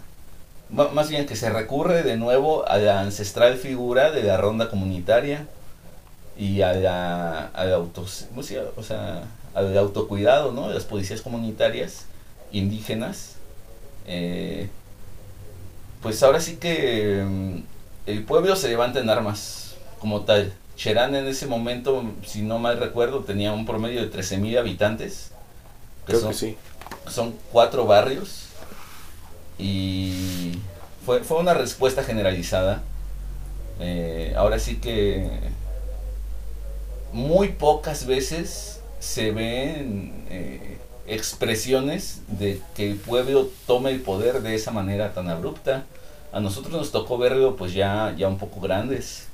No, pues Eh, ya estaba, yo ya estaba en la uni, güey. Sí, o sea, fue, fue un, fue, la verdad fue un momento muy, muy álgido de la historia, porque mientras estaba en pie de guerra, el, el pueblo, tal cual, levantó sus barricadas en las entradas, este, una fogata en cada esquina, que esto va a ser muy importante después. Eh, se empieza a buscar a través de la vía legal. ¿Y por qué mencionamos esto si esto no es EDZ, no? Bueno, pues nada, el antecedente más, más próximo al ejercicio de este artículo de la Constitución que llama a que el pueblo pueda autogobernarse a través de sus propios usos y costumbres, pues es el- el- la declaración de EDZ de, de hacer uso de este artículo, que es el 37, si no me equivoco. Sí. Eh, el EZ optó por la vía armada a través de las convenciones de la guerra. Y, y Cherán, ahora sí que pues no lo planeó mucho, pero pues se levantó en armas. Y luego vio o exploró los fundamentos legales que, que tenía a su alcance. Se llega a demandar, ahora sí que demandar, o, o no sé, más bien, ma- se man- se manda a juicio el gobierno mexicano ante una corte internacional. Ante Naciones Unidas, por lo que me recuerdo. Este, no, me, me parece que es la corte interamericana. Ok.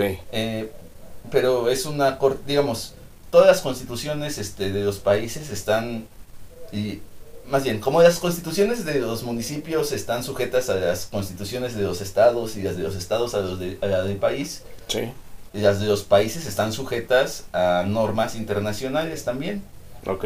Entonces, si un juicio a nivel municipal no se resuelve, pues lo llevas a nivel estatal.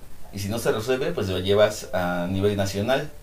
Y ya cuando demandas a tu país, ahora sí que mm, eso te- se, se hace una, se llama controversia constitucional, lo que hizo Cherán. Ujú. Una controversia constitucional ante la Corte Interamericana. Y la ganan insólitamente. Cherán adopta este modelo de autogobierno a través de una vía legal. El EZ tenía años ya gestion- autogestionándose, ¿no? En, en un ambiente de autonomía y autogestión. Pero siguen siendo un movimiento clandestino. Siguen siendo un ejército, eh, una parte de su estructura. Y Cherán logra inmiscuirse a través de las normas. ¿No? Lo cual es muy curioso porque pues sí se levantaron en armas, también hubo violencia, hubo muchas cosas pues, pues horribles. Y la sigue habiendo. Pero pues es, es muy interesante lo que se logró allí. Tanto así que sigue el día de hoy. Pues es que, mira, en primer lugar están prohibidos los partidos políticos en Cherán. La entrada está controlada. Sí, también las eh, eh, aportación, el uso de drogas. Los puestos son rotativos y no hay una figura individual de gobierno, no hay un presidente municipal, sino que hay un consejo mayor. Ahí hay varios consejos, de, está el consejo de jóvenes, el consejo de mujeres, eh, el consejo de resineros, porque pues obviamente dejaron un chingo de leña por ahí tirada. Los invitamos a ver un mini documental, si no mal recuerdo, de Marginal Media, eh, sobre Cherán. Es, dura 10, 15 minutitos. Y También en Vice sacaron algo, ¿no? Me parece mucho más completo el de, el de Marginal Media. El de Vice está bueno por las tomas. Eh, pues Vice, ¿qué quieres que te diga? Sí, sí, sí. Pero justo este. El de Marginal Media me gusta porque pues, él no es mexicano de entrada y le llega la noticia y le sorprende a él mucho todo lo que logra este pequeño pueblo, ¿no? En la meseta purépecha, es muy, muy interesante. Y, y digo, toda la admiración para, para, para el Consejo Mayor, para Doña Adelaida, si nos llega a escuchar algún día. Este, para todos en Cherán los, los admiramos muchísimo. Les mandamos todo el respeto y el cariño de acá. Ojalá este al compa Lenin, ojalá un día de estos este podamos ir este a visitarlos si nos permiten. Eh, no sé, supongo que es, es lo que habría que decir de Cherán, que eso, eso sucedió. Em, 2011, si no me equivoco más bien. 2011. Sí, 2013 es cuando es el primer con el primer congreso indígena de, de autodefensas que llama Cherán hacerlo en el pueblo de Urapicho. Por allá estuvimos presentes, una experiencia, me, me, me acuerdo, ya más de 10 años de eso, hermano. Sí, no, pues ya casi 11, güey. Y bueno, vamos a seguir porque este programa es en vivo, vamos y caballeros, recuérdenlo. Algo que, que tú viviste, que quiero que me platiques cómo, cómo eso, cómo lo viviste, es lo de la escuelita zapatista. Bueno, yo no lo viví tan bien como, como tal. De hecho, ese año, digamos, yo regreso de Cherán y de todo esto, que fui justamente en, en los... Me parece que en marzo es el congreso. Eh, yo estoy de sabático. O estoy por salir. No, estoy por salir. es 2013. Sí. Estoy por salir de, de la prepa y después me tomaré un sabático, digamos saliendo ese julio de ese 2013, eh, me tomaré un sabático y me iré por, por cuestiones personales a, a viajar. Ahora sí quedaré mochilazo. Y me voy al noroeste. O sea, de aquí agarro yo hacia la costa y luego hacia el norte hasta que toqué la frontera. Llegué a Tijuana, estuve allí un- un- unas semanas, casi más, quizá un mes. Y luego, y luego fui al sur, pero pegado a la costa, entonces llegué hasta Los Cabos. En todo este proceso de andar allí de, de pues ahora sí que de vago y de, de autogestivo, bueno, de- dentro de lo que cabe, ¿no? Pues tuve, bueno, aparte de que fue muy rico para, para eh, mi autosuperación, eh, poner a prueba como que todas estas cuestiones técnicas de la vida al aire libre, eh, conocer el desierto, de conocer un montón de playas, de conocer las sierras de este país, los bosques. eh, también fue muy fructífero para lo que fue, bueno, pues fue para lo que fue, ¿no?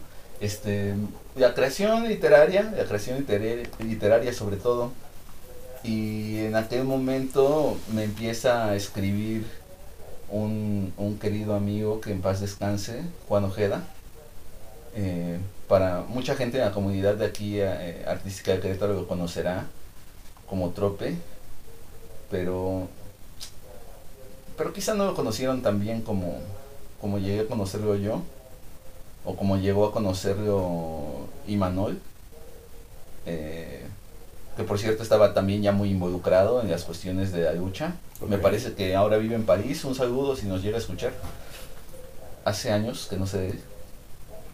Pero algún texto mío le llega a Juan Ojeda, que está en Bariloche, en, en Argentina, o sea, ahora sí que casi de punta a punta. Y él es el que me, me empieza a pasar todos los cursos, porque él sí se, sí se inscribe a las sesiones a distancia. Igual que Ima, me parece que se fue, como también se fue Itza y se fueron mucha gente que estaba a mi alrededor. Ok. Yo estaba más bien pues intermitente, ¿no? O sea, a veces con... De hecho, ni siquiera smartphone tenía en ese tiempo. Tenía un digitalito de esos que se abren como carterita. Y con ese... La mitad del viaje me la viví con ese celular en el que pues sí tenías algo de vez en cuando, mandaba algún mensaje de que estoy vivo. Sobre todo a mi amiga Mayra, un saludo también. A la May. Sí, porque además ella me dio el celular. Yo no tenía. Y, y ese era mi medio de comunicación. En Tijuana me iba muy bien porque tenían en su biblioteca municipal este, una hora diaria gratis de internet. Entonces allí iba yo a la computadora, ¿no? Y fue que pude transcribir muchos de mis textos, este, man- estar enviándolos a la gente que le interesaba. Y digamos, fue, fue esta experiencia de la escuelita fue muy intermitente y fue en muchas latitudes, lo cual fue muy curioso porque iba yo en el paso conociendo a mucha gente pues en la carretera, ¿no? De los traileros, pero también de los grupos de scouts de, allá del norte, con muchos de ellos sesioné. Ahora no recuerdo qué, qué números de grupo eran, discúlpenme. Si, al- si se acuerdan de ahí de un vaguillo que fue por 2003, entre 2013 y 14, este, a sesionar random con ustedes, era yo. Mm, pero bueno, enfocado a lo de la escuelita, lo que sí recuerdo es que ya ves que mencionabas esto de, de que increpan a sub, al sub de que la gente que tienen ahí secuestrada. Bueno, ¿no? Mm, La experiencia que, que yo llegué a, pues sí, a recopilar por estar hablando con esta gente que estaba yendo a las sesiones, era que justamente las familias, porque era una cuestión de que llegabas al territorio autónomo, al, al Caracol, y una familia te acogía y tú vivías todas las sesiones viviendo allí, ¿no? O en esa casa, ayudando en todas las faenas que normalmente se hacían allí, estudiando pues los libros, que prácticamente eran como que un estatuto normativo, legal, de lo que sería una estructura ya consolidada de este movimiento a nivel sociedad civil que después lo vamos a ver, justamente esas fueron todo eso, digamos, no se recicló, sino que se, se llevó a difundir de una manera pues mucho más mediática con la campaña de Marichuy. Marichuy lo que tenía en cuenta era esta, toda esta normativa legal, eh, o por lo menos sí estructural, que iba a tener el movimiento a nivel civil. Y esta libertad de cuestionarse el movimiento. Muchos de, eso me sorprendió mucho de la gente que estaba yendo a las sesiones, hablaba que pues las familias con las que ellos vivían por lo menos, o vivieron en ese periodo, tenían charlas pues serias, autocuestionamientos de bueno, y a ver, este, si vamos a seguir aquí eh, con el zapatismo o ya nos salimos porque también hay cosas difíciles, o sea, no hay, no hay que decir que todo es así pan con hojuelas, ¿no? No, no, no. Obviamente es un, es un proceso pues doloroso, un proceso de mucha mm, resistencia, de mucha pues autodeterminación y, y eso solamente en la parte interna, ¿no? Si a eso le sumas que para esos años tenía un año o dos que había sido de ataque de realidad donde murió este Galeano. Y que sigue habiendo hoy día ataques paramilitares a las, a las comunidades, pues es una cuestión de pensarse. Y claro, nadie está a fuerzas, pero habrá que balancear que es mejor si estar allí, que ya tienen su centro de salud comunitario, donde hay medicinas, donde una vez o varias veces, varias veces al año se traen especialistas de otros países para que traten, eh, ahora sí que enfermedades ya más serias, para que hagan cirugías y demás. O si te vas a ir al centro de salud del PRI de Rubiel, ¿no? O ¿cómo se llamaba este hombre? Eh, eh, sí, del Partido Verde que estaba ahí en Chiapas. Ese, güey. O sea, donde no hay medicinas, donde no hay especialistas y donde igual te van a, te- o sea, de asedio policíaco paramilitar, pues igual está al, al día, ¿no? Entonces era esto muy interesante para mí, porque decir, o sea, uno a veces se imagina el movimiento como que pues un, un mundo idílico donde la autogestión, la autonomía funcionan y, y todos están contentos. Pero no es así, y, y qué bueno que no sea así, qué bueno que sí haya autocuestionamientos en, en las familias, sobre todo, ¿no? Que son las células, eh, pues más, ahora sí que primarias de lo que este movimiento significa. Y también muy generacional también las opiniones, ¿no? Siento yo que, que también siento que esas opiniones, o sea, que ve que no iba a dar vueltas. Eh, ya con esta perspectiva de haber jóvenes que ya habían nacido dentro de, también cambiaron mucho opiniones, ¿no? Entonces es interesante, ¿no? También como lo planteas, pero también es curioso este ejercicio de las escuelitas porque nunca había pasado, o sea, no había como un espacio como, como lo estás mencionando, ¿no? Con este sistema. Yo tenía conocimiento limitado de cómo se había llevado lo de las escuelitas, la neta. Pero ahora que lo dices, pues... Wow. Sí, fue un ejercicio muy, muy interesante. Me, me hubiese encantado, pero sí, estaba yo en, otra, en otras cuestiones. Y, el mate- y los materiales que se daban en, di- en las sesiones a distancia se podrán conseguir. Sí, sí, sin duda. Este, habrá que preguntarle aquí a los, a los viejos antropólogos de Exprepa Centro o, o me parece que hay, hay amigos que tienen los libros y todo, que son prácticamente es la constitución zapatista, si me permiten decirlo de esa manera, ¿no?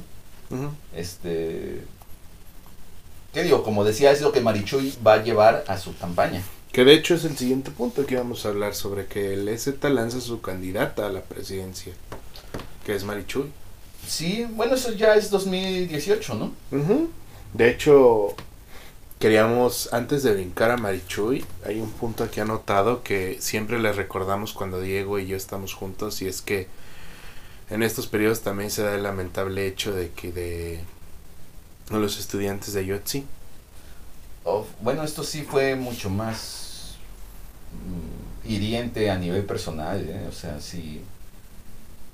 mm, pues me parece que este hecho sucede como a una o dos semanas de que yo entro a la carrera, por ejemplo.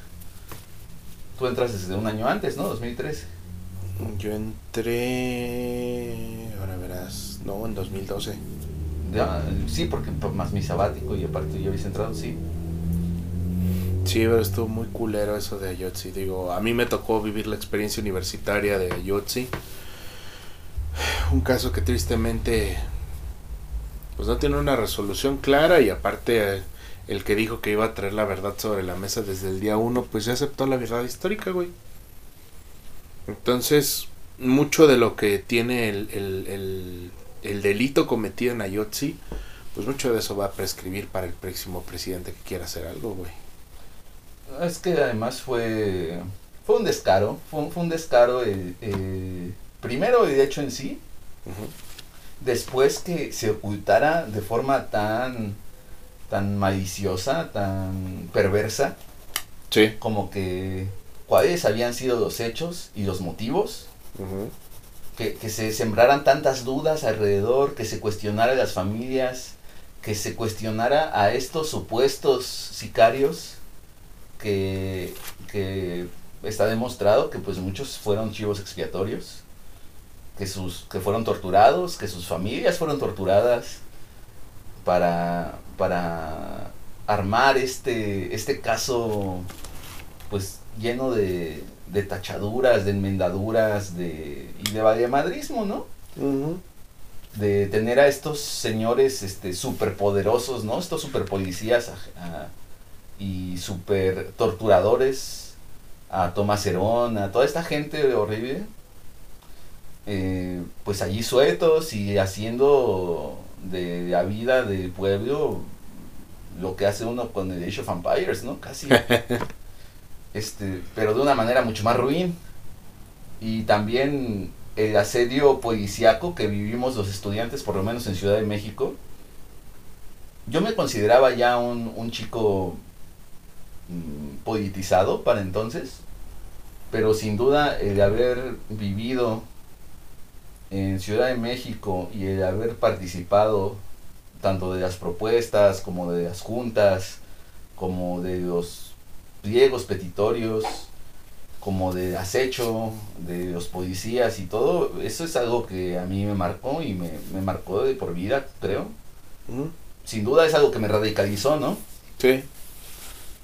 Fue, fue entonces que yo conocí ya movimientos, mm, pues como el bloque negro, o sea, sí, o sea, eh, eh, el Black Bloc, que es un movimiento pues casi que fantasma, ¿no? Fui salvado, creo que si no mi vida, por lo menos sí mi integridad física, por allí, este, no recuerdo tu nombre hermano, estabas en la mesa zapatista todos los días, pero pero me arrebataste de las manos de esos granaderos y ese día hubo un montón de heridos. eh, gracias, o sea, creo que sí me salvó de la vida. Mm, Como verás, yo soy pues, una complexión pequeña, ¿no? Entonces los granaderos en Ciudad de México eran unos gorilas, eran, eran unas bestias. ¿Era? Bueno, cuando existían. Ah. Hijos de puta. Sí, digo, Los mismos gorilas, distinto uniforme. Hijos de su puta madre. Pero bueno. esto sucede ese año y digo, sí, siguen pasando cosas, ¿no? Pero sí, sin duda cambió mucho. De hecho, pues está el posicionamiento del mismo Z, ¿no? Al respecto. Sí. Porque Por supuesto. fue infame, es, es algo infame, es algo que mancha, ¿no? La historia. La infamia, la marca. Y creo que también. Creo que eso es un elemento que le da como mucha fuerza al, al- a la elección del 18. Digo, también no ayudó mucho que el candidato del PRI quedó. Y que era un reverendo asno. y que hubo esta liberalización mental y todo este pedo a través de internet y todo. Pues que bueno, volvemos al punto. Trajo a Marichuy como candidata a la presidencia de la República. Se planteó realmente la, la, la opción de que fuera candidata. Se descarta. Casi casi que se destapó en enero y en marzo ya estaba bajo o en, en el mismo febrero, enero. Se, se bajó de la contienda. Pues no es que se bajara, más bien tuvo un accidente, ¿no? Cierto, cierto, perdón. No recordaba. este, sí, esta cuestión de Marichuy, que de hecho hubiese sido genial. Sí. Y, y para ese año yo ya, ya era, y yo digo, lo digo abiertamente así, aún con, con el desprecio que pudiese recibir, pero yo ya, ya fui abiertamente abstencionista de mi voto. Eh, no, no considero que, la electoral sea eh, pues de forma, ¿no? Y yo creo que Marichuyo sabía también, de hecho Z lo planteó desde el principio, como que pues nosotros sabemos que, que si llega a registrarse con las firmas mínimas, va a ser ya un gran logro. Y si no, pues de todas formas vamos a seguir con la campaña porque nos interesa mm, poner, digamos, poner nuestro discurso en esta situación.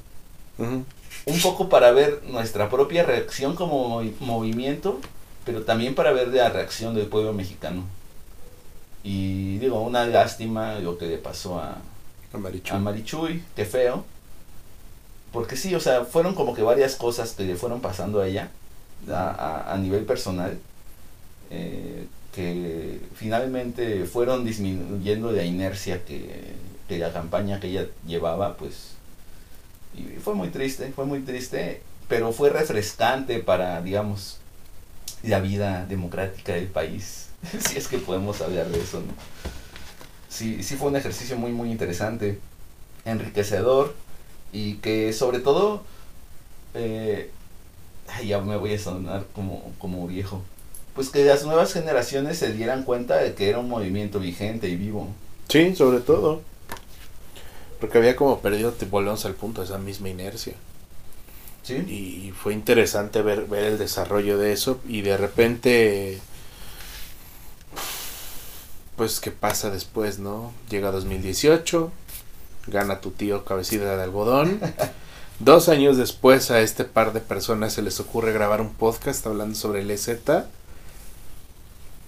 Y aquí es el punto donde vamos a tomar noticias actuales, entre comillas. Sí, ¿no? Y, y, y, bien, y ya vamos para el cierre del, del, capítulo, más o menos por aquí. Este, pasaron cosas muy cabronas en 2020, aparte de lo de la pandemia, aparte de lo que pasó en eh, a nivel mundial, que, que son a rescatarse y el ZLN, pues no fue, no fue la excepción, ¿no? Una de esas cosas súper importantes que pasaron en el año 2020 fue pues la invasión a Europa. Sí, la, la venganza, ¿no? Después de 500 y tantos años. No, pues 500 años exactamente, bueno, uh -huh. porque arriban a, a Tenochtitlan en 1521. 21. 20, 21, algo así, ¿no? Uh -huh. Este, entonces sí, con esos, esos 500 años de diferencia. Se arma una expedición en un barco a, Europa con miembros del comité del EZ que van a dar precisamente un ejercicio parecido al de la otra campaña que fue pues ahora ir a Europa a conocer y a dar difusión sobre el movimiento allá eh, se me hace bien curioso el, viaje porque llevaron se llevaron un equipo completo de fútbol femenil a jugar allá güey y ganaron varios varios varios este juegos allá pero este ejercicio simbólico de, de, ir a Europa fue muy interesante y fue muy, muy bonito, fue muy bien recibido. Este, aquí mi personal reconocimiento a, a la Universidad Autónoma de Querétaro, porque gracias a su programa de radio fue como me fui enterando cómo fue lo del viaje a Europa. Este, me fui enterando cómo iba, los discursos que se estaban dando en Europa, los comunicados que estaba viendo por parte de los compas acá en Chiapas. Entonces, un agradecimiento en especial para los realizadores del programa. No sé si el programa sigue al aire, pero ahí está el, el agradecimiento. Por otro lado, también ha habido comunicados importantes sobre los conflictos mundiales que han acontecido en estos últimos años. En específico el, el, combate que existe actualmente en la guerra de Ucrania, y en primeras este, fechas, el conflicto árabe-israelí en Palestina, eh, donde se ha condenado tajantemente la actuación militar y de represión a los pueblos. El, el, que es bien sabido es el, la, la, posición que tiene el EZ en torno al Estado de Israel. Que pues es, literalmente es que están invadiendo territorio que no les pertenece. Eh, aquí yo me voy a guardar un poco el comentario porque si, yo sí me puedo meter en un pedo, pero no sé tú qué pienses. O sea, ¿me meto yo en el pedo? Pues es que el pues que uno puede decir nada, güey, si no... Bueno, yo voy a decirlo entonces. Dilo, anda. Es una usurpación tanto de una cultura, de una etnia y de un territorio que históricamente han compartido y bueno, no ellos, sino que pues la legítima cultura israelí y la legítima etnia israelí, pues sí, compartió ese territorio, pero eh, el hecho de que de repente llegue este plan sionista a querer, mm, pues, primero en buen plan, ¿no? O sea, como que pues este territorio nos ha pertenecido a todos desde siempre, hay que estar aquí, pero conforme fueron tomando poder, ir eh, avanzando cuadra por cuadra, hermano, cuadra por cuadra cada semana. El mal llamado Estado de Israel no tiene fronteras. Cada semana avanza su frontera un barrio, dos barrios. Obligan a la gente a destruir sus propias casas. Y esto no es de ahorita, que el conflicto se recrudeció porque el bando, eh, bueno, el bando palestino mmm, logró, logró acertar golpes este, significativos a la estructura de, de este, de este, pues, monstruo genocida, conocido como Israel. Eh, sino que esto es desde siempre. Siempre ha sido así. Desde que están allí estas gentes, ¿no?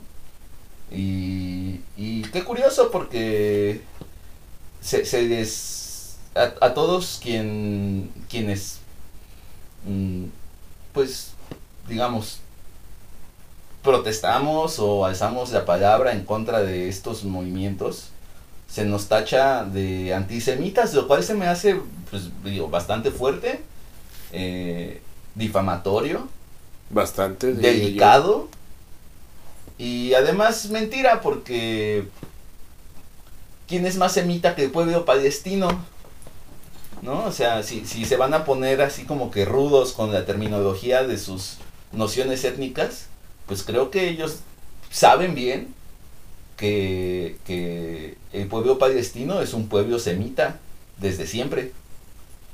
Ahora, dicen, ¿verdad? Los que saben, los que conocen el, el movimiento eh, judío este, desde ortodoxia más, mmm, pues digamos, pura, que la, la ley, digamos, judía, incluso prohíbe el establecimiento de un Estado judío, ¿no?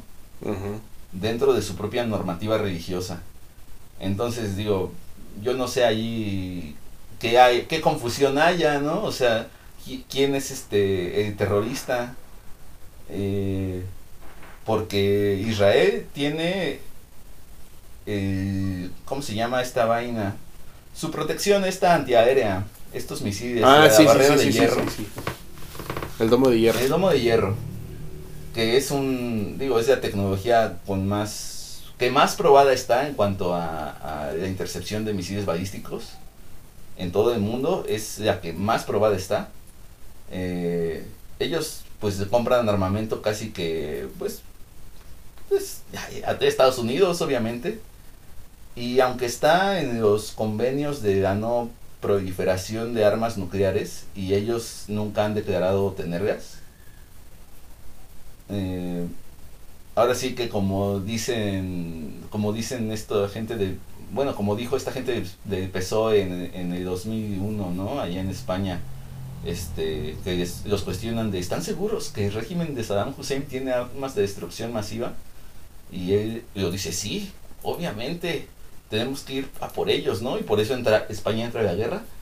Bueno, yo no estoy aquí hablando ni de entrar a guerras ni de nada, pero sí que me, me entra por lo menos la duda de si no las tendrán. Yo creo que el Estado de Israel tiene tiene armamento nuclear y no lo declara abiertamente. No sería raro. y digo, además, siendo una estructura con tantos tentáculos, o sea, yo ahorita temo un poco, ¿no? Que saliendo de aquí de tu casa alguien me apuñale por ahí por estar diciendo estas cosas. Lo bueno es que pienso que lo vas a subir este en un rato, entonces me va, me va a No, dar mañana, después de, después, del, después de perfilarle el sonido. Bueno, que aquí no siempre es tan necesario. Ustedes saben que este es el podcast más punk del internet. Pero no te preocupes, no te voy a cortar esto. Yo no puedo decir esas cosas, digo, concuerdo mucho con lo que dices, pero no puedo ni negarlo, ni, ni aprobarlo, ni negarlo, porque me metería en pedos, amigo, por... Bueno, Ya es que mira, por las cosas que te he contado. no, sí, o sea, es que de entrada, digo, yo aquí me escuchas a mí decirlo con mucho coraje porque da coraje.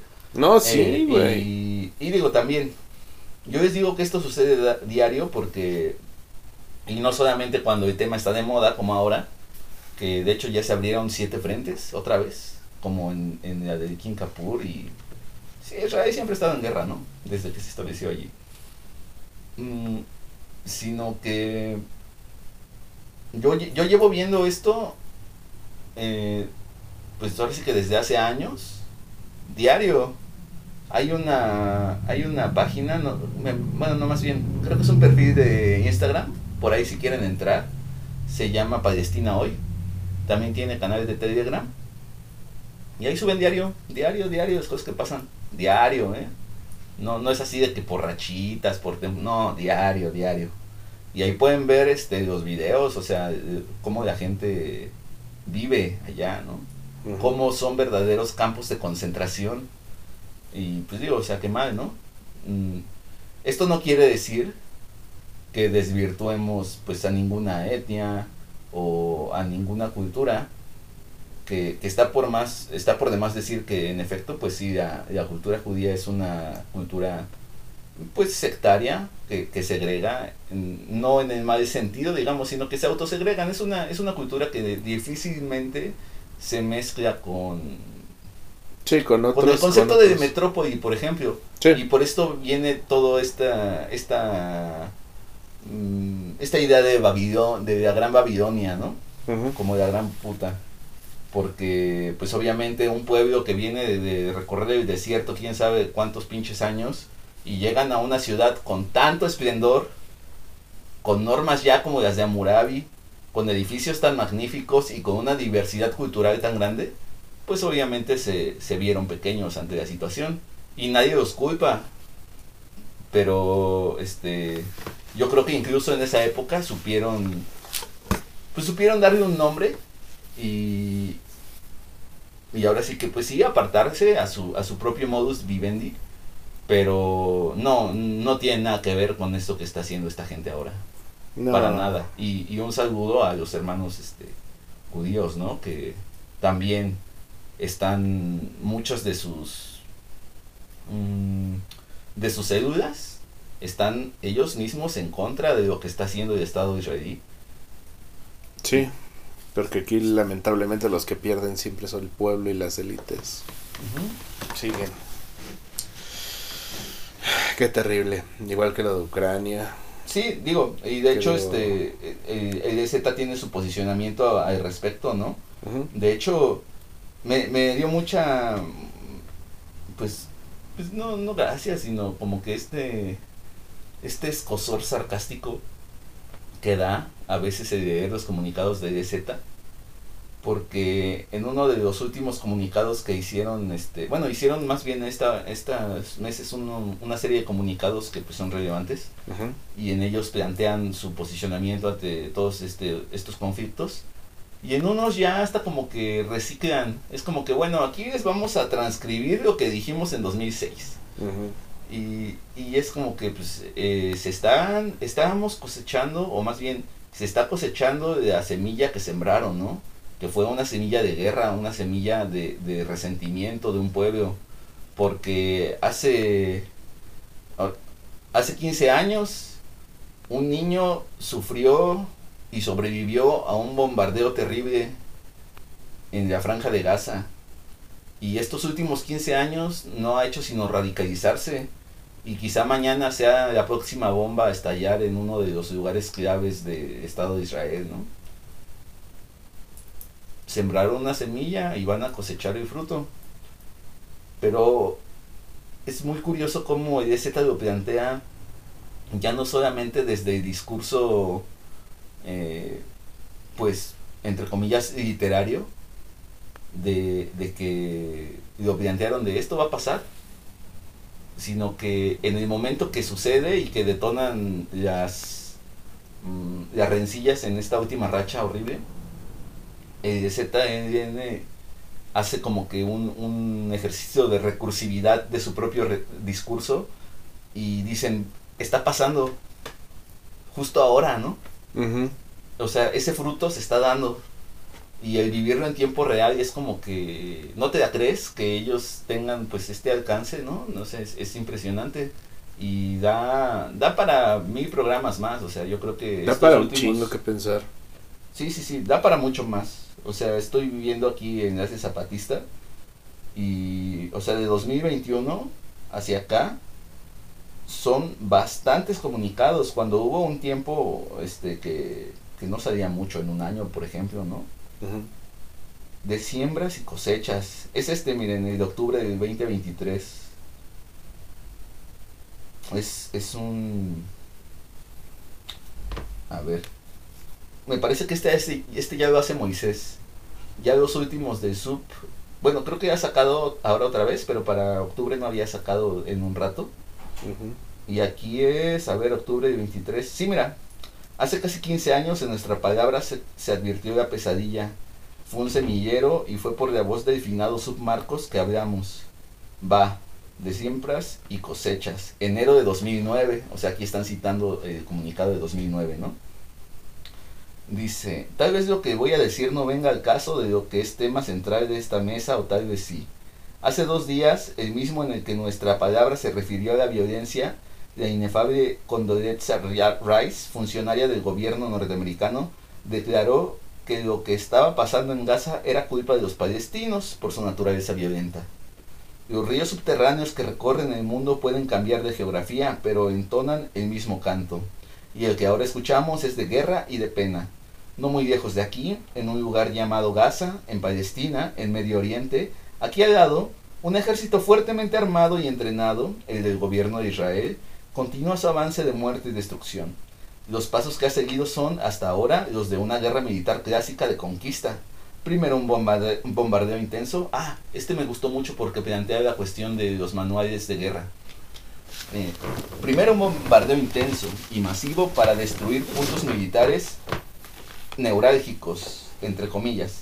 Así les dicen los manuales militares.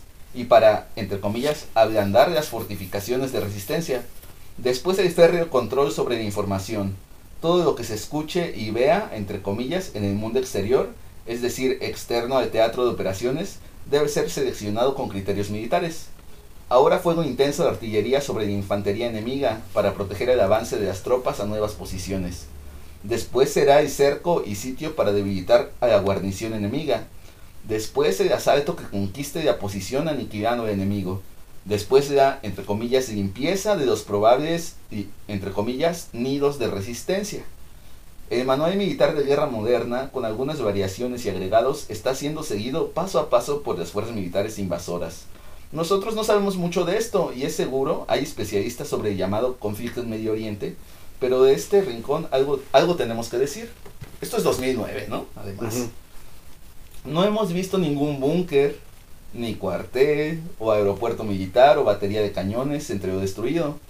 Entonces nosotros, disculpen nuestra ignorancia, pensamos que o los artilleros de los aviones tienen mala puntería, o en Gaza no existen tales puntos militares neurálgicos. No tenemos el honor de conocer Palestina, pero nosotros suponemos que en esas casas, chozas y edificios habitaba gente, hombres, mujeres, niños y ancianos, y no soldados.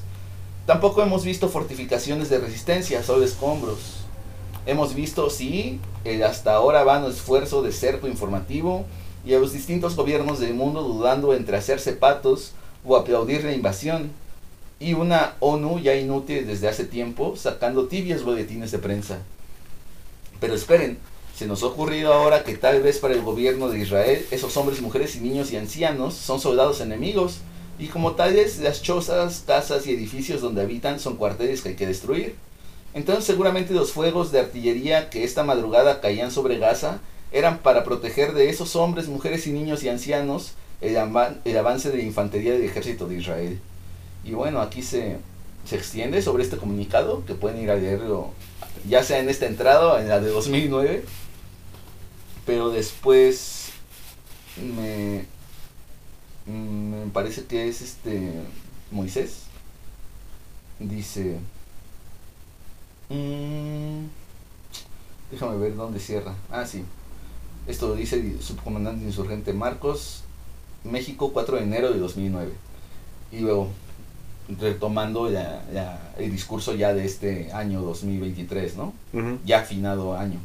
Quienes eran menores de edad entonces, hace casi 15 años, y sobrevivieron, pues hay quienes fueron responsables de sembrar lo que hoy se cosecha, y hay quien impune repite la siembra.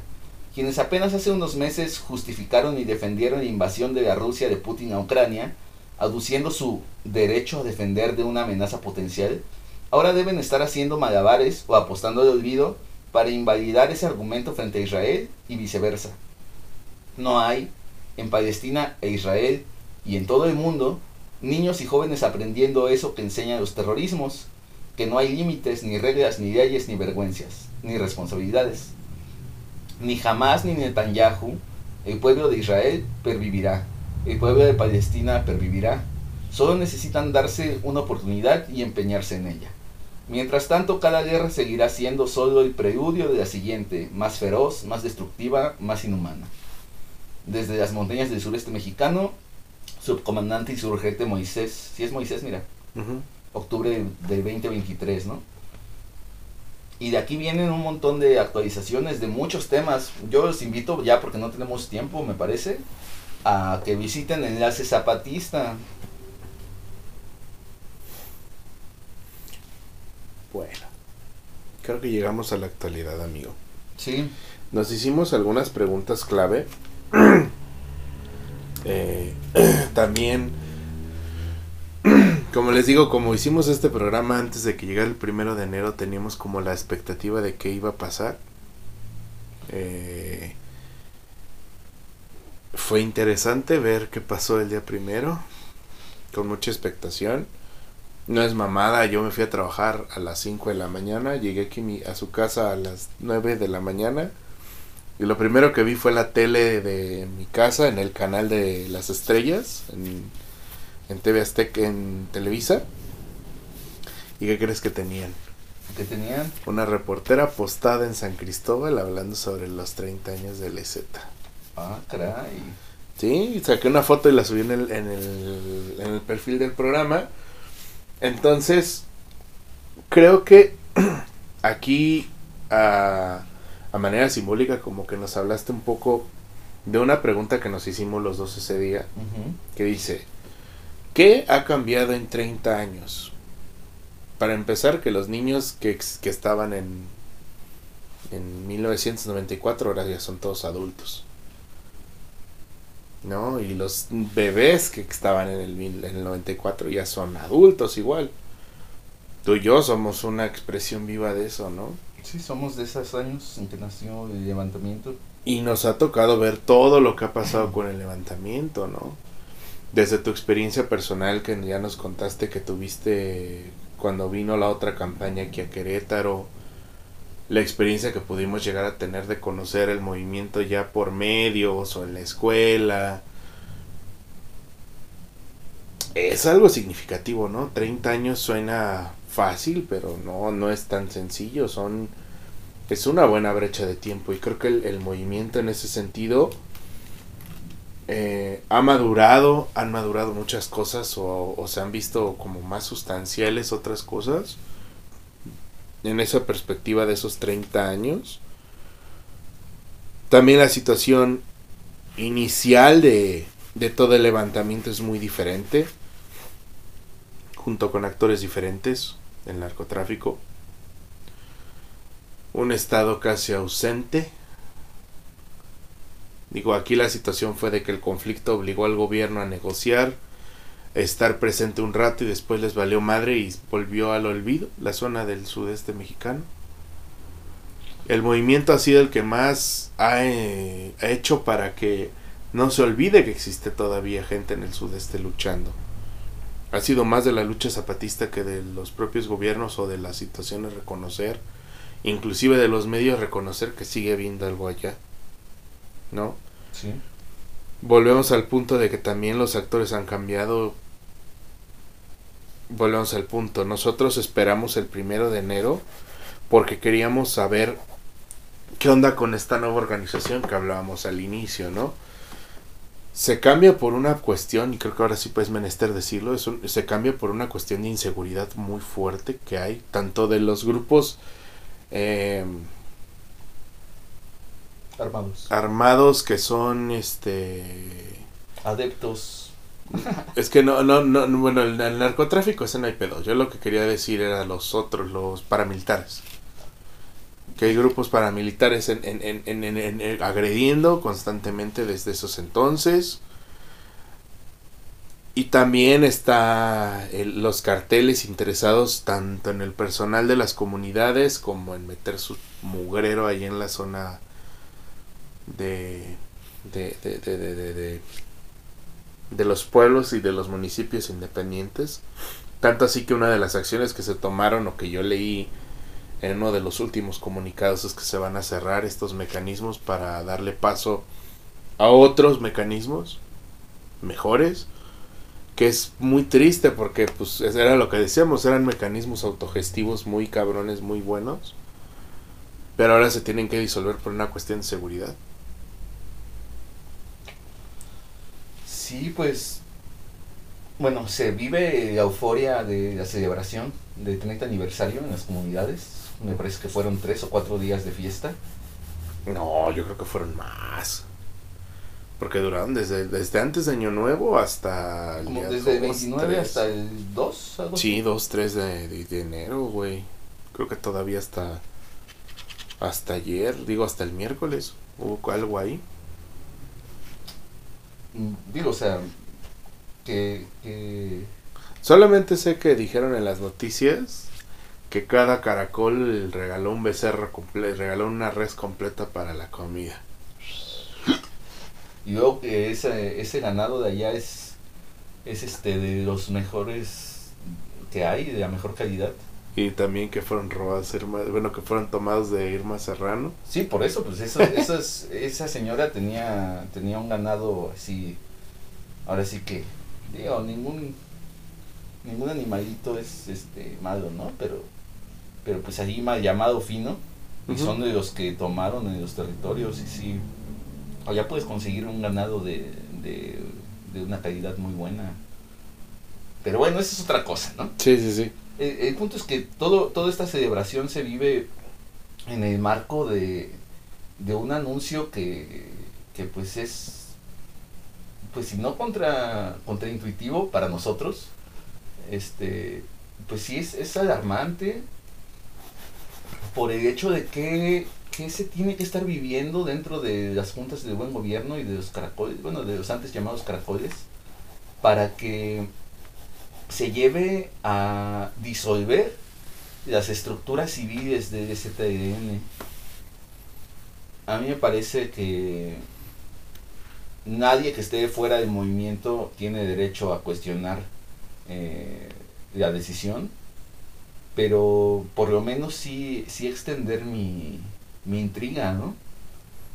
Y, y el saber que, que sigue, vaya, o sea, no, no por nada estamos haciendo este programa, es un tema que nos interesa y que además ha, quizá desde las sombras un poco, desde, desde el rostro cubierto, pero ha sido en realidad pro- protagonista de muchos de los cambios más significativos que ha, ten- que ha tenido este territorio en los últimos 30 años.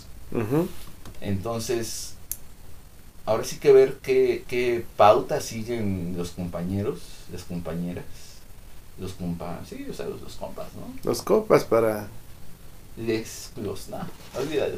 Yo Sí. no voy a meterme en esto. Ese sí es un pedo para mí, fíjate. Sí, no, no. Mejor decir copas, así es como general. Sí, claro.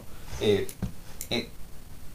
que, porque, digo, aunado a esto que, que nos cuestionábamos, ¿qué va a ser de los que están naciendo ahorita? Puta madre, de hecho. O sea, ¿Qué- si, qué- si ya están qué- los que nacieron en el 94 y van a cumplir 30 años, ¿qué va a ser de los que están naciendo hoy 2024? O sea, ¿qué va a pasar cuando todos esos niños, todos esos bebés más bien, cumplan 30? ¿Y qué forma de pensar van a tener?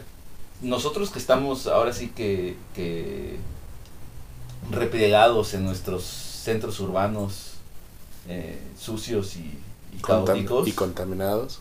mm, aún con haber vivido la lucha desde fuera, o sea, verla, Eh, ver cómo se ha desarrollado el movimiento y estar interesados aún teniendo la misma edad este que, que los más digo que los primeros que nacieron dentro ya pues por lo menos a mí me resulta difícil imaginar cuál es el pensamiento de los treintañeros que hoy están empezando a tomar eh, puestos dentro de la estructura de DZ, ¿no? Yo creo que nos llevan de calle a, a muchos en, en cuanto a preparación, en cuanto a estudios, en cuanto a mm, sentido de humor. Y sobre perspectiva de las cosas. Sí, claro. Pero ¿qué va a ser de los que nacen ahora, no? Por ejemplo, ya vamos a tener este varias generaciones conflictivas en esos años, más o menos. Porque primero va a estar por allí la generación COVID y luego va a estar esta generación... eh, ¿Cómo se llama? Pues, ¿cómo llamar? Eh, La, la de... Sí, la, la de la nueva guardia de los 30 años, ¿no? Ujú. O sea, estos, nosotros tendremos 60 para entonces. Y a ver cómo estamos, a ver qué tan, qué tan mal envejecimos, ¿no? Sí. Espe- espero no llegar tan lejos. No, Pero bueno. No, a mí mi destino me dice que sí voy a sobrevivir a eso. Pues ahí me cuentas, ahí en, en mi... Con la ouija, güey, tú tumba a la verga. Sí. Pues Pero queda, queda la duda, ¿no? Sí. ¿Qué irá a pasar? ¿Qué cosas irán a pasar? ¿Cómo, cómo se ve este pedo? Y, y volver al punto de partida creo que es importante de decir, son 30 años. Pues es nuestra vida prácticamente, casi casi, ¿no? Llevamos de la mano. Han pasado muchas cosas, han cambiado un chingo. Y pues aquí el compromiso de que si llega a los 40 y 50 del, del de lo que pasó ahí en la selva, vamos a estar otra vez, aquí en 10 años, haciéndola de pedo. Sí, mínimo, dando cuenta cada vez más de nuestras carencias eh, cognitivas. Sí. bueno, ya vas a tener 40, güey, ya. Si tú no tienes un hijo o yo no tengo un hijo, no deberías de preocuparnos, güey. Pero, O deberían de preocuparse. O sea, nosotros no, pero... sí, olvídelo. olvídelo. Total, eh, creo que pudimos abarcar ahora sí completo lo que queríamos decir en este, en este programa. Terminamos de cerrar las ideas. Hemos hecho 6 horas de contenido con 10 minutos sobre el STLN, amigo. O creo, creo que más, contando los minutos adicionales. Hemos hecho más de 6 horas de contenido. Eso nos, me hace sentir orgulloso. A ti deberías de sentirte igual porque al final de cuentas tú eres el que más sabe. Yo soy un pobre No, presentador. no, no, si yo aquí estoy aprendiendo contigo también un chingo, hermano. Y pues nada, yo solamente quiero agradecerles que nos hayan escuchado estos dos, dos programas continuos y invitándolos de nuevo a que lean, escuchen el primero con un poquito más de alcohol e incoherencias de hace dos años. Eh, agradecerles que hayan llegado hasta aquí. Agradecerle a Diego eternamente, amigo. Muchas gracias por tu sapiencia, por tu comprensión y por echarte el rollo de grabar. No, pues muchas gracias a ti. Perdón que, que he estado tan profuso en, en estos días, pero ya sabes que yo siempre vengo aquí con gusto, ya sea para grabar o para algo que sea, siempre es, es un honor este pues visitarte. Y el honor es igual mutuo. Y ya sabes, ahí estamos para lo que se necesite. Y a ustedes que nos están escuchando para este cierre del programa, muchísimas gracias. Eh, les recordamos el perfil, estamos como la luz oscura podcast en Instagram, el correo arroba es la luz oscura arroba gmail.com, estamos en Facebook como La Luz Oscura para que nos sigan. Y pues está la cuenta también de TikTok. Eh, casi no subo nada ahí. Prometo subirles un poquito de los clips que hemos estado sacando de este programa a la cuenta de TikTok. A Diego lo pueden seguir en TikTok o quieres que te sigan. Ah, pues sí, ya tengo. No tenía yo redes ¿no? cuando, cuando vine la primera, las primeras veces. Ajá. Sí, pues nada más el TikTok porque hay que estar con el chaviza. Y hay que subir videos punks. sí. Están muy chidos. Me pueden encontrar como cédula incompleta. Y pues nada, les agradecemos su, su amable escucha en este programa. Y nos escuchamos en algunos días con un programa nuevo. Cuídense mucho. Chao. Chao.